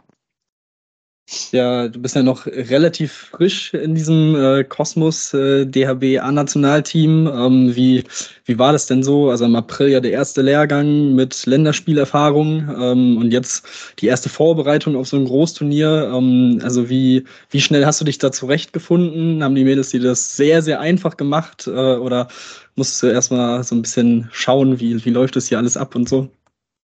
Ähm, ja, also beim ersten Lehrgang war Letizia Küst noch mit, die kam mit mir aus einem Verein und das war natürlich nochmal ganz cool, weil da hatten wir so Sicherheit untereinander. Sie war schon mal dabei, ich nicht und da hatte man so seinen Anker, sage ich jetzt mal und äh, man hat sich auf jeden Fall Sicherheit geholt und dann hat man sich so ein bisschen rangetastet an alle und jetzt von Lehrgang zu Lehrgang ähm, wird das immer besser. Ich versuche mich immer mehr zu integrieren und die Mädels sind generell lieb. Also ähm, die kommen auch auf einen zu und man unterhält sich, ist alles ganz locker und das ist natürlich auf jeden Fall eine andere Erfahrung als in der Jugend. Da läuft das noch ein bisschen ganz anders ab. Lustig, äh, dass du sie ansprichst, weil das ist ja schon auch ein irgendwie ein Zufall, dass ihr beide, die jetzt auch vom zusammen mit Blomberg spielt, ähm, ja dementsprechend auch viel Zeit miteinander verbringt, dann eben beide das erste Länderspiel quasi zusammen macht. Ähm, gegen, gegen Griechenland war es, meine ich. Ähm, und dann letzten Freitag ja auch die Premiere als Losfeen. Also wieso, wieso kommt es, dass ihr beide quasi nur im Doppelpack diese Premieren feiert? uh, das ist eine gute Frage, weiß ich auch nicht. Ähm, wir wurden angesprochen, ob wir das machen wollen und Tizi und ich äh, wir verstehen uns sehr gut. Äh, zufällig haben wir einen Tag nacheinander Geburtstag, also sie am 8. und ich am 9. Das ist ganz cool. Ähm, wir kamen in der Jugendnetze schon klar. Ich denke, wir haben zwar unterschiedliche Charaktere, aber wir haben ähnlichen Humor und äh, wir sind ja auch beide sehr froh Natur, wie er schon vorhin gesagt hat. Und äh, ich äh, schätze unsere Freundschaft sehr, die wir über den Handball aufgebaut haben. Und deswegen ähm, mache ich gerne weiterhin so Premiere mit ihr. sehr schön. Ähm du hast es schon gesagt, auch in der Jugendnationalmannschaft ähm, warst du ja schon ähm, auch aktiv und sehr erfolgreich. Ähm, deswegen ist es jetzt für dich zwar die erste Vorbereitung auf so ein Großturnier bei der A-Nationalmannschaft, aber im Jugendbereich hast du ja schon äh, Erfahrung gesammelt, U17-Europameisterin geworden 2017, ähm, wo ihr auch ungeschlagen durchs Turnier gefegt seid. Ähm, was oder würdest du sagen, diese Erfahrung bringt dich jetzt vielleicht auch ein bisschen weiter? Was dieses Zusammenleben im Nationalteam angeht, wenn man dann eben aus vielen verschiedenen Teams natürlich auch zusammenkommt, wo man sich dann auch neu einstellen muss. Ähm, wie, inwiefern hat dich diese Erfahrung da weitergebracht? Ähm, also das ist natürlich noch was komplett anderes. In der Jugend ist es schon, also es ist immer ein würde ich sagen, ein Konkurrenzkampf vorhanden. Aber hier spielst du, also ich denke, ich kann meine Rolle hier ganz gut einschätzen. Und ähm, es ist natürlich schön, hier zu sein und äh, Erfahrungen zu sammeln, vor allem von den Spielerinnen, die Champions League-Erfahrungen haben, schon so große Turniere gespielt haben. Ich versuche viel Input aufzusagen, auch von Markus. Und ähm, da ist eine offene und ehrliche Kommunikation im Team echt äh, schön zu wissen.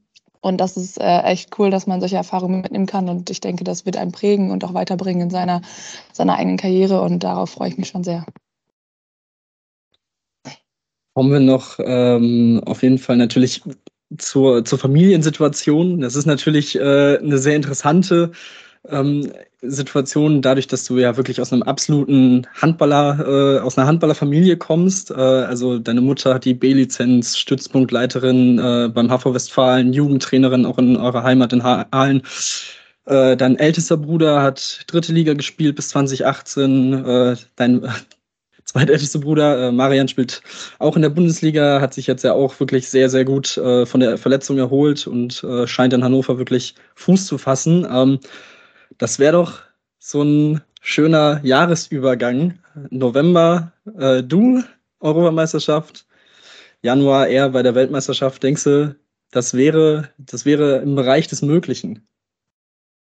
Ähm, ich äh, freue mich erstmal äh, für Marian, dass er so gut nach seiner Verletzung zurückgekommen ist, dass er sich in Hannover sehr wohl fühlt, ähm, das Vertrauen vom Trainer bekommt, seine Akzente setzen kann und sein Spiel spielen kann, so wie er ist und welches er auch gerne lebt mit Kreistanspielen und seine Spieler in Szene zu setzen. Er ist jetzt nicht so der immer auf seinen eigenen Schuss oder seinen eigenen, seine eigenen Szenen geht, sondern er versucht dann seine Mitspieler gerne in Szene zu setzen. Und ich denke, das schätzen auch seine Mitspieler sehr wert.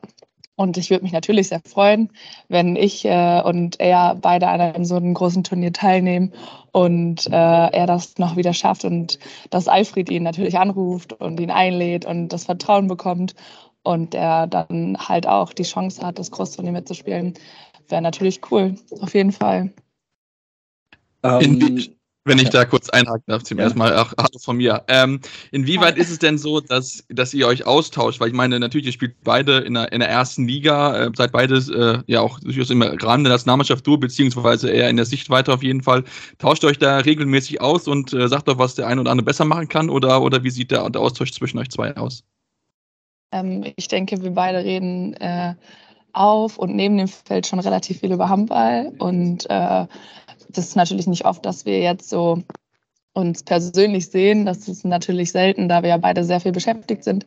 Aber klar gilt dann eher der Fokus der Familie und dass man auch über andere Themen redet, da man ja schon so viel über handballische Dinge redet. Aber da ich ja in so einer Handballfamilie, wie ihr schon aufgezählt habt, wohne und lebe und meinen Geschwistern, also auch Marvin, der in der dritten Liga aktiv ist und meiner Mama mit Trainerin, da bleibt das nicht aus, dass wir über Handball reden. Und da hat jeder immer einen guten Rat und einen Tipp und jeder weiß, wie es besser gehen kann, aber auch nicht. Wer ist denn der schärfste Kritiker dann in deiner Familie? Oh, ich denke, ich denke, wir können alle sehr kritisch sein, aber auch äh, kritisch mit äh, konstruktiv kritisch natürlich und dass es besser wird. Aber ich denke, wir sind auch alle sehr lobend und unterstützen uns. Und auch wenn wir wissen, dass Kritik kommt, äh, geht es am Ende nur darum, dass wir besser werden und das weiß jeder ganz gut einzuschätzen. Und da sind wir sehr froh, dass wir ein ehrliches Verhältnis in der Familie haben. Würdest du sagen, dass äh, deine Brüder dann auch in, im Heranwachsen, in deiner Jugendzeit auch gewisse Vorbilder waren, dass du dir da was abgeschaut hast? Oder waren da eher andere Persönlichkeiten im Handball, die, die, die Ansprechpartner oder die, auf die du geschaut hast? Also meine Geschwister sind ja schon deutlich älter als ich und das war wahrscheinlich für sie nicht so ganz einfach, dass so ein kleiner Nachzügler sechs Jahre später, fünf, sechs Jahre später, ein kleines Mädchen dann noch kommt und ich wurde jetzt, würde ich sagen, schon, ich habe viel Fußball gespielt. Wir haben viele relativ männliche Aktivitäten, würde ich es mal so nennen, ähm, unternommen und äh, da habe ich darüber mitgemacht. Es war natürlich nicht so einfach mit so einer kleinen Schwester, die immer am Fuße hängt, aber ähm, am Ende denke ich, ja, es war immer ein gesunder Konkurrenzkampf zwischen uns allen. Ich würde es jetzt nicht als direkten Konkurrenzkampf eigentlich bezeichnen, aber ein bisschen war es schon, dass man sich so gegenseitig vielleicht gepusht hat, oh, ich möchte vielleicht doch noch mal ein bisschen besser sein als mein Bruder oder ja, meine kleine Schwester hat es auch geschafft oder so. Aber eigentlich im Endeffekt sind wir einfach alle stolz aufeinander und haben uns unterstützt und ich denke, das ist auch ganz schön so. Also es war ja dann durch die Familiensituation, auch wenn du, wenn du sagst, dass du viel Fußball gespielt hast, ja wahrscheinlich relativ klar, dass es in Richtung Handball gehen könnte. Ähm, und inwiefern war da ähm, deine Mutter, die ja, wie gesagt, auch selber sehr erfahrene äh, Persönlichkeit im, im Handball dann ist, ähm, da so eine Person, die, die dich da so unterstützt hat? Also inwiefern mit zwei Brüdern, die auch spielen? Also wie war da so die Situation zum Beispiel an den Wochenenden, wenn irgendwie alle dreimal zu ähnlichen Zeiten gespielt haben? Also auch wenn ihr ein paar Jahre auseinander seid, aber wie, wie war da so die Situation? Also ähm, früher haben wir eigentlich alle parallel Fußball und Handball gemacht, bis wir uns dann für den Handball entschieden haben letztendlich. Und meine Mama hat mich sechs Jahre und mein Bruder Marian, glaube ich, acht Jahre trainiert. Zu Marvins Glück, also Mar das Glück, Marvin zu trainieren, hatte sie nie so richtig. Allerdings äh, war sie halt unsere Trainerin und dann hat es immer gepasst, dass sie dann bei den Spielen sowieso dabei war, also als Trainer auf der Bank. Und ich denke, meine Mama hat es ganz gut hingekriegt oder auch mein Papa, dass sie uns allen gerecht werden ähm, zu unseren Spielen zu kommen. Und äh, Marians kann man online schauen, Mainz kann man online schauen, Marvins auch. Also ähm, entweder sie kommen in die Halle oder sie werden es online verfolgen auf Sport Deutschland TV oder halt äh, über, über Sky in der Liquid Molly. Aber ich würde sagen, dass wir alle sehr zufrieden damit sind, wie unsere Eltern uns unterstützen. Das ist doch top. Ähm, neben dem Handball ähm, studierst du ja auch Psychologie ähm, an der FAM Bielefeld, die auch eine Kooperation mit der HSG haben. Ähm, inwiefern ist das vielleicht auch wichtig für dich, um so ein bisschen hier und da so von diesem Sportlerinnenalltag ein bisschen Abstand zu nehmen, auch wenn, wenn ich äh, in einem Video gesehen habe, dass du ja auch ja in Richtung so Sport und Gesundheit gehen willst. Äh, also ist da überhaupt so ein bisschen Abschalten quasi möglich oder ist es auch da Sport, Sport, Sport? Also die Prio oder die Priorität in dem Fall liegt ja auf jeden Fall schon noch beim Sport. Also lasse ich auch mal meine Vorlesungen häufig ausfallen für Trainingseinheiten und Team-Events. Aber das ist äh, mir bewusst gewesen und das würde ich auch weiterhin so machen. Ähm, allerdings freue ich mich auch immer, wenn ich zu einer Vorlesung gehen kann. Da habe ich ganz andere Menschen, die wissen, was ich mache und äh, finden das auch alle ganz cool. Aber die sehen mich halt auch mal ganz anders. Ähm, nicht nur als den Sportler, sondern halt auch als den Menschen. Und man kann über andere Themen reden. Man redet dann halt vielleicht über psychologische Themen oder auch über seine, sein Quality-Leben außerhalb des Sports, zu Hause, mit Freunden oder mit der Familie. Und das ist ganz cool. Und ich denke, das ist ganz super als, als so ein kleiner Rückzugsort. Und ja, da freue ich mich schon, schon sehr drüber, dass ich das so jetzt mache. Hm, was interessiert dich an dem Studiengang speziell? Wieso hast du dich dafür entschieden? Ich wusste lange Zeit nicht, was ich studieren soll und wollte immer in die Gesundheit bzw. sportliche Ebene. Ich wusste immer, ich möchte was mit Menschen machen, aber nicht genau was. Ähm, ich habe ein Praktikum gemacht in einem Büro, drei Wochen. Da war ich auch froh, dass die drei Wochen um waren. Das war überhaupt nicht mein Ding. Und ähm, ja, dann hatte ich so ein Beratungsgespräch mit der, mit der FAM und da hat die Studien, wie heißt denn das jetzt? Ja, auf jeden Fall hatte ich so ein Beratungsgespräch und die hat mir dann ein paar Studiengänge vorgestellt und das fand ich sehr interessant. Ich war immer recht gut in diesen Fächern in der Schule auch und das fand ich auch mal sehr interessant und dann ja, habe ich mich schlussendlich dazu entschlossen und jetzt mache ich das. Ich weiß noch nicht, ob ich in diesem Bereich arbeiten möchte, aber es ist ein so weites Spektrum, dass man in viele Sachen und viele Branchen einsteigen kann und das denke ich ist dann doch dann der richtige Schritt gewesen. Dann werden wir vielleicht äh, ja, so langsam zum, zum Abschluss nochmal äh, sportlich im Blick nochmal so ein bisschen auf das Turnier voraus. Äh, du hast gerade schon gesagt, du wirst ja auch während des äh, Turniers hast du Geburtstag. Am dritten Spieltag ist es gegen Spanien. Das wäre, ähm, beziehungsweise man kennt sich ja auch, zumindest äh, diejenigen, die im letzten Jahr dabei waren, äh, von der Weltmeisterschaft. Da ist es jetzt nicht so gut gelaufen. Ähm, generell, wie schätzt du eure Chancen in der Vorrundengruppe ein. Ähm, natürlich mit Montenegro, natürlich auch einem Gastgeber. Ich glaube, da wird die Halle auch wirklich äh, von der Atmosphäre her sehr, sehr cool auf jeden Fall äh, als Erlebnis. Und ähm, ja, wie, wie schätzt du da die Chancen ein? Ich denke, wir freuen uns alle zum einen gegen den Gastgeber zu spielen, Montenegro, weil die Halle, wie du schon sagtest, auf jeden Fall dann gut gefüllt ist. Eine coole Stimmung, ist ein bisschen vielleicht so ein Hexenkessel und es heißt da drin. Und das ist immer cool, vor solchen, solchen Publikum dann zu spielen.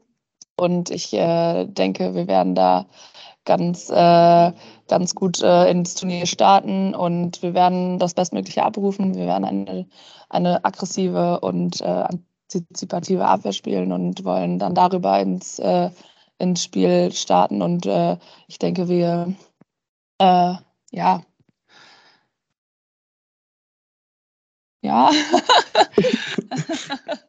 Schauen wir mal, was kommt. Davon, ja, genau, schauen wir mal, was kommt. Und äh, ich denke, wir werden von Spiel zu Spiel schauen und dann wird sich das so schon ergeben. Und ich denke, wir haben gute Chancen in unserer Vorrunde. Was hast du dir denn persönlich vorgenommen für die EM? Ich meine, natürlich klar, du wirst jetzt wahrscheinlich erstmal hinten anstellen müssen, aber wahrscheinlich hast du trotzdem so, Spiel, wie viel, so viel Spielzeit wie möglich absammeln, wahrscheinlich, oder, oder was ist dein Ziel? Ich denke, mein Ziel ist auch einfach Erfahrung zu sammeln so ein großes Turnier mit der A-Nationalmannschaft zu sammeln. Also da dann die Erfahrung zu sammeln. Und natürlich würde ich mich über Spielanteile immer freuen und auch über das Vertrauen. Aber ich äh, weiß mich einzuordnen, so gesagt. Aber ähm, ja, ich freue mich einfach. Und ich denke, das ist das Wichtigste. Gut. Hast du noch was, Sebastian? Ich glaube, ich bin jetzt soweit glücklich. Es sei denn, sie will uns noch sagen, dass die Medaille jetzt gewinnen will um, in, in, ein paar Wochen. Aber ich glaube, das kriegen wir nicht von ihr raus.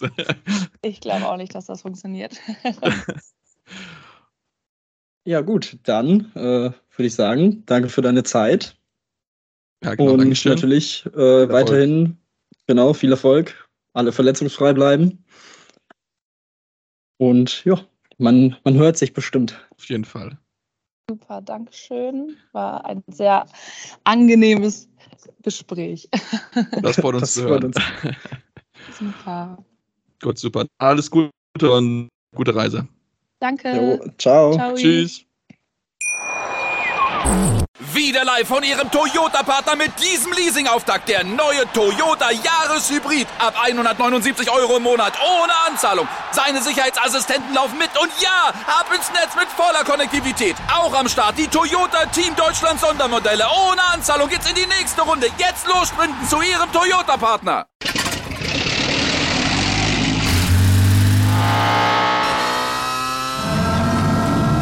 Von 0 auf 100. Aral feiert 100 Jahre mit über 100.000 Gewinnen. Zum Beispiel ein Jahr frei tanken. Jetzt ein Dankeschön, rubbellos zu jedem Einkauf. Alle Infos auf aral.de. Aral, alles super. Anwurf. Der Handball-Talk auf meinsportpodcast.de.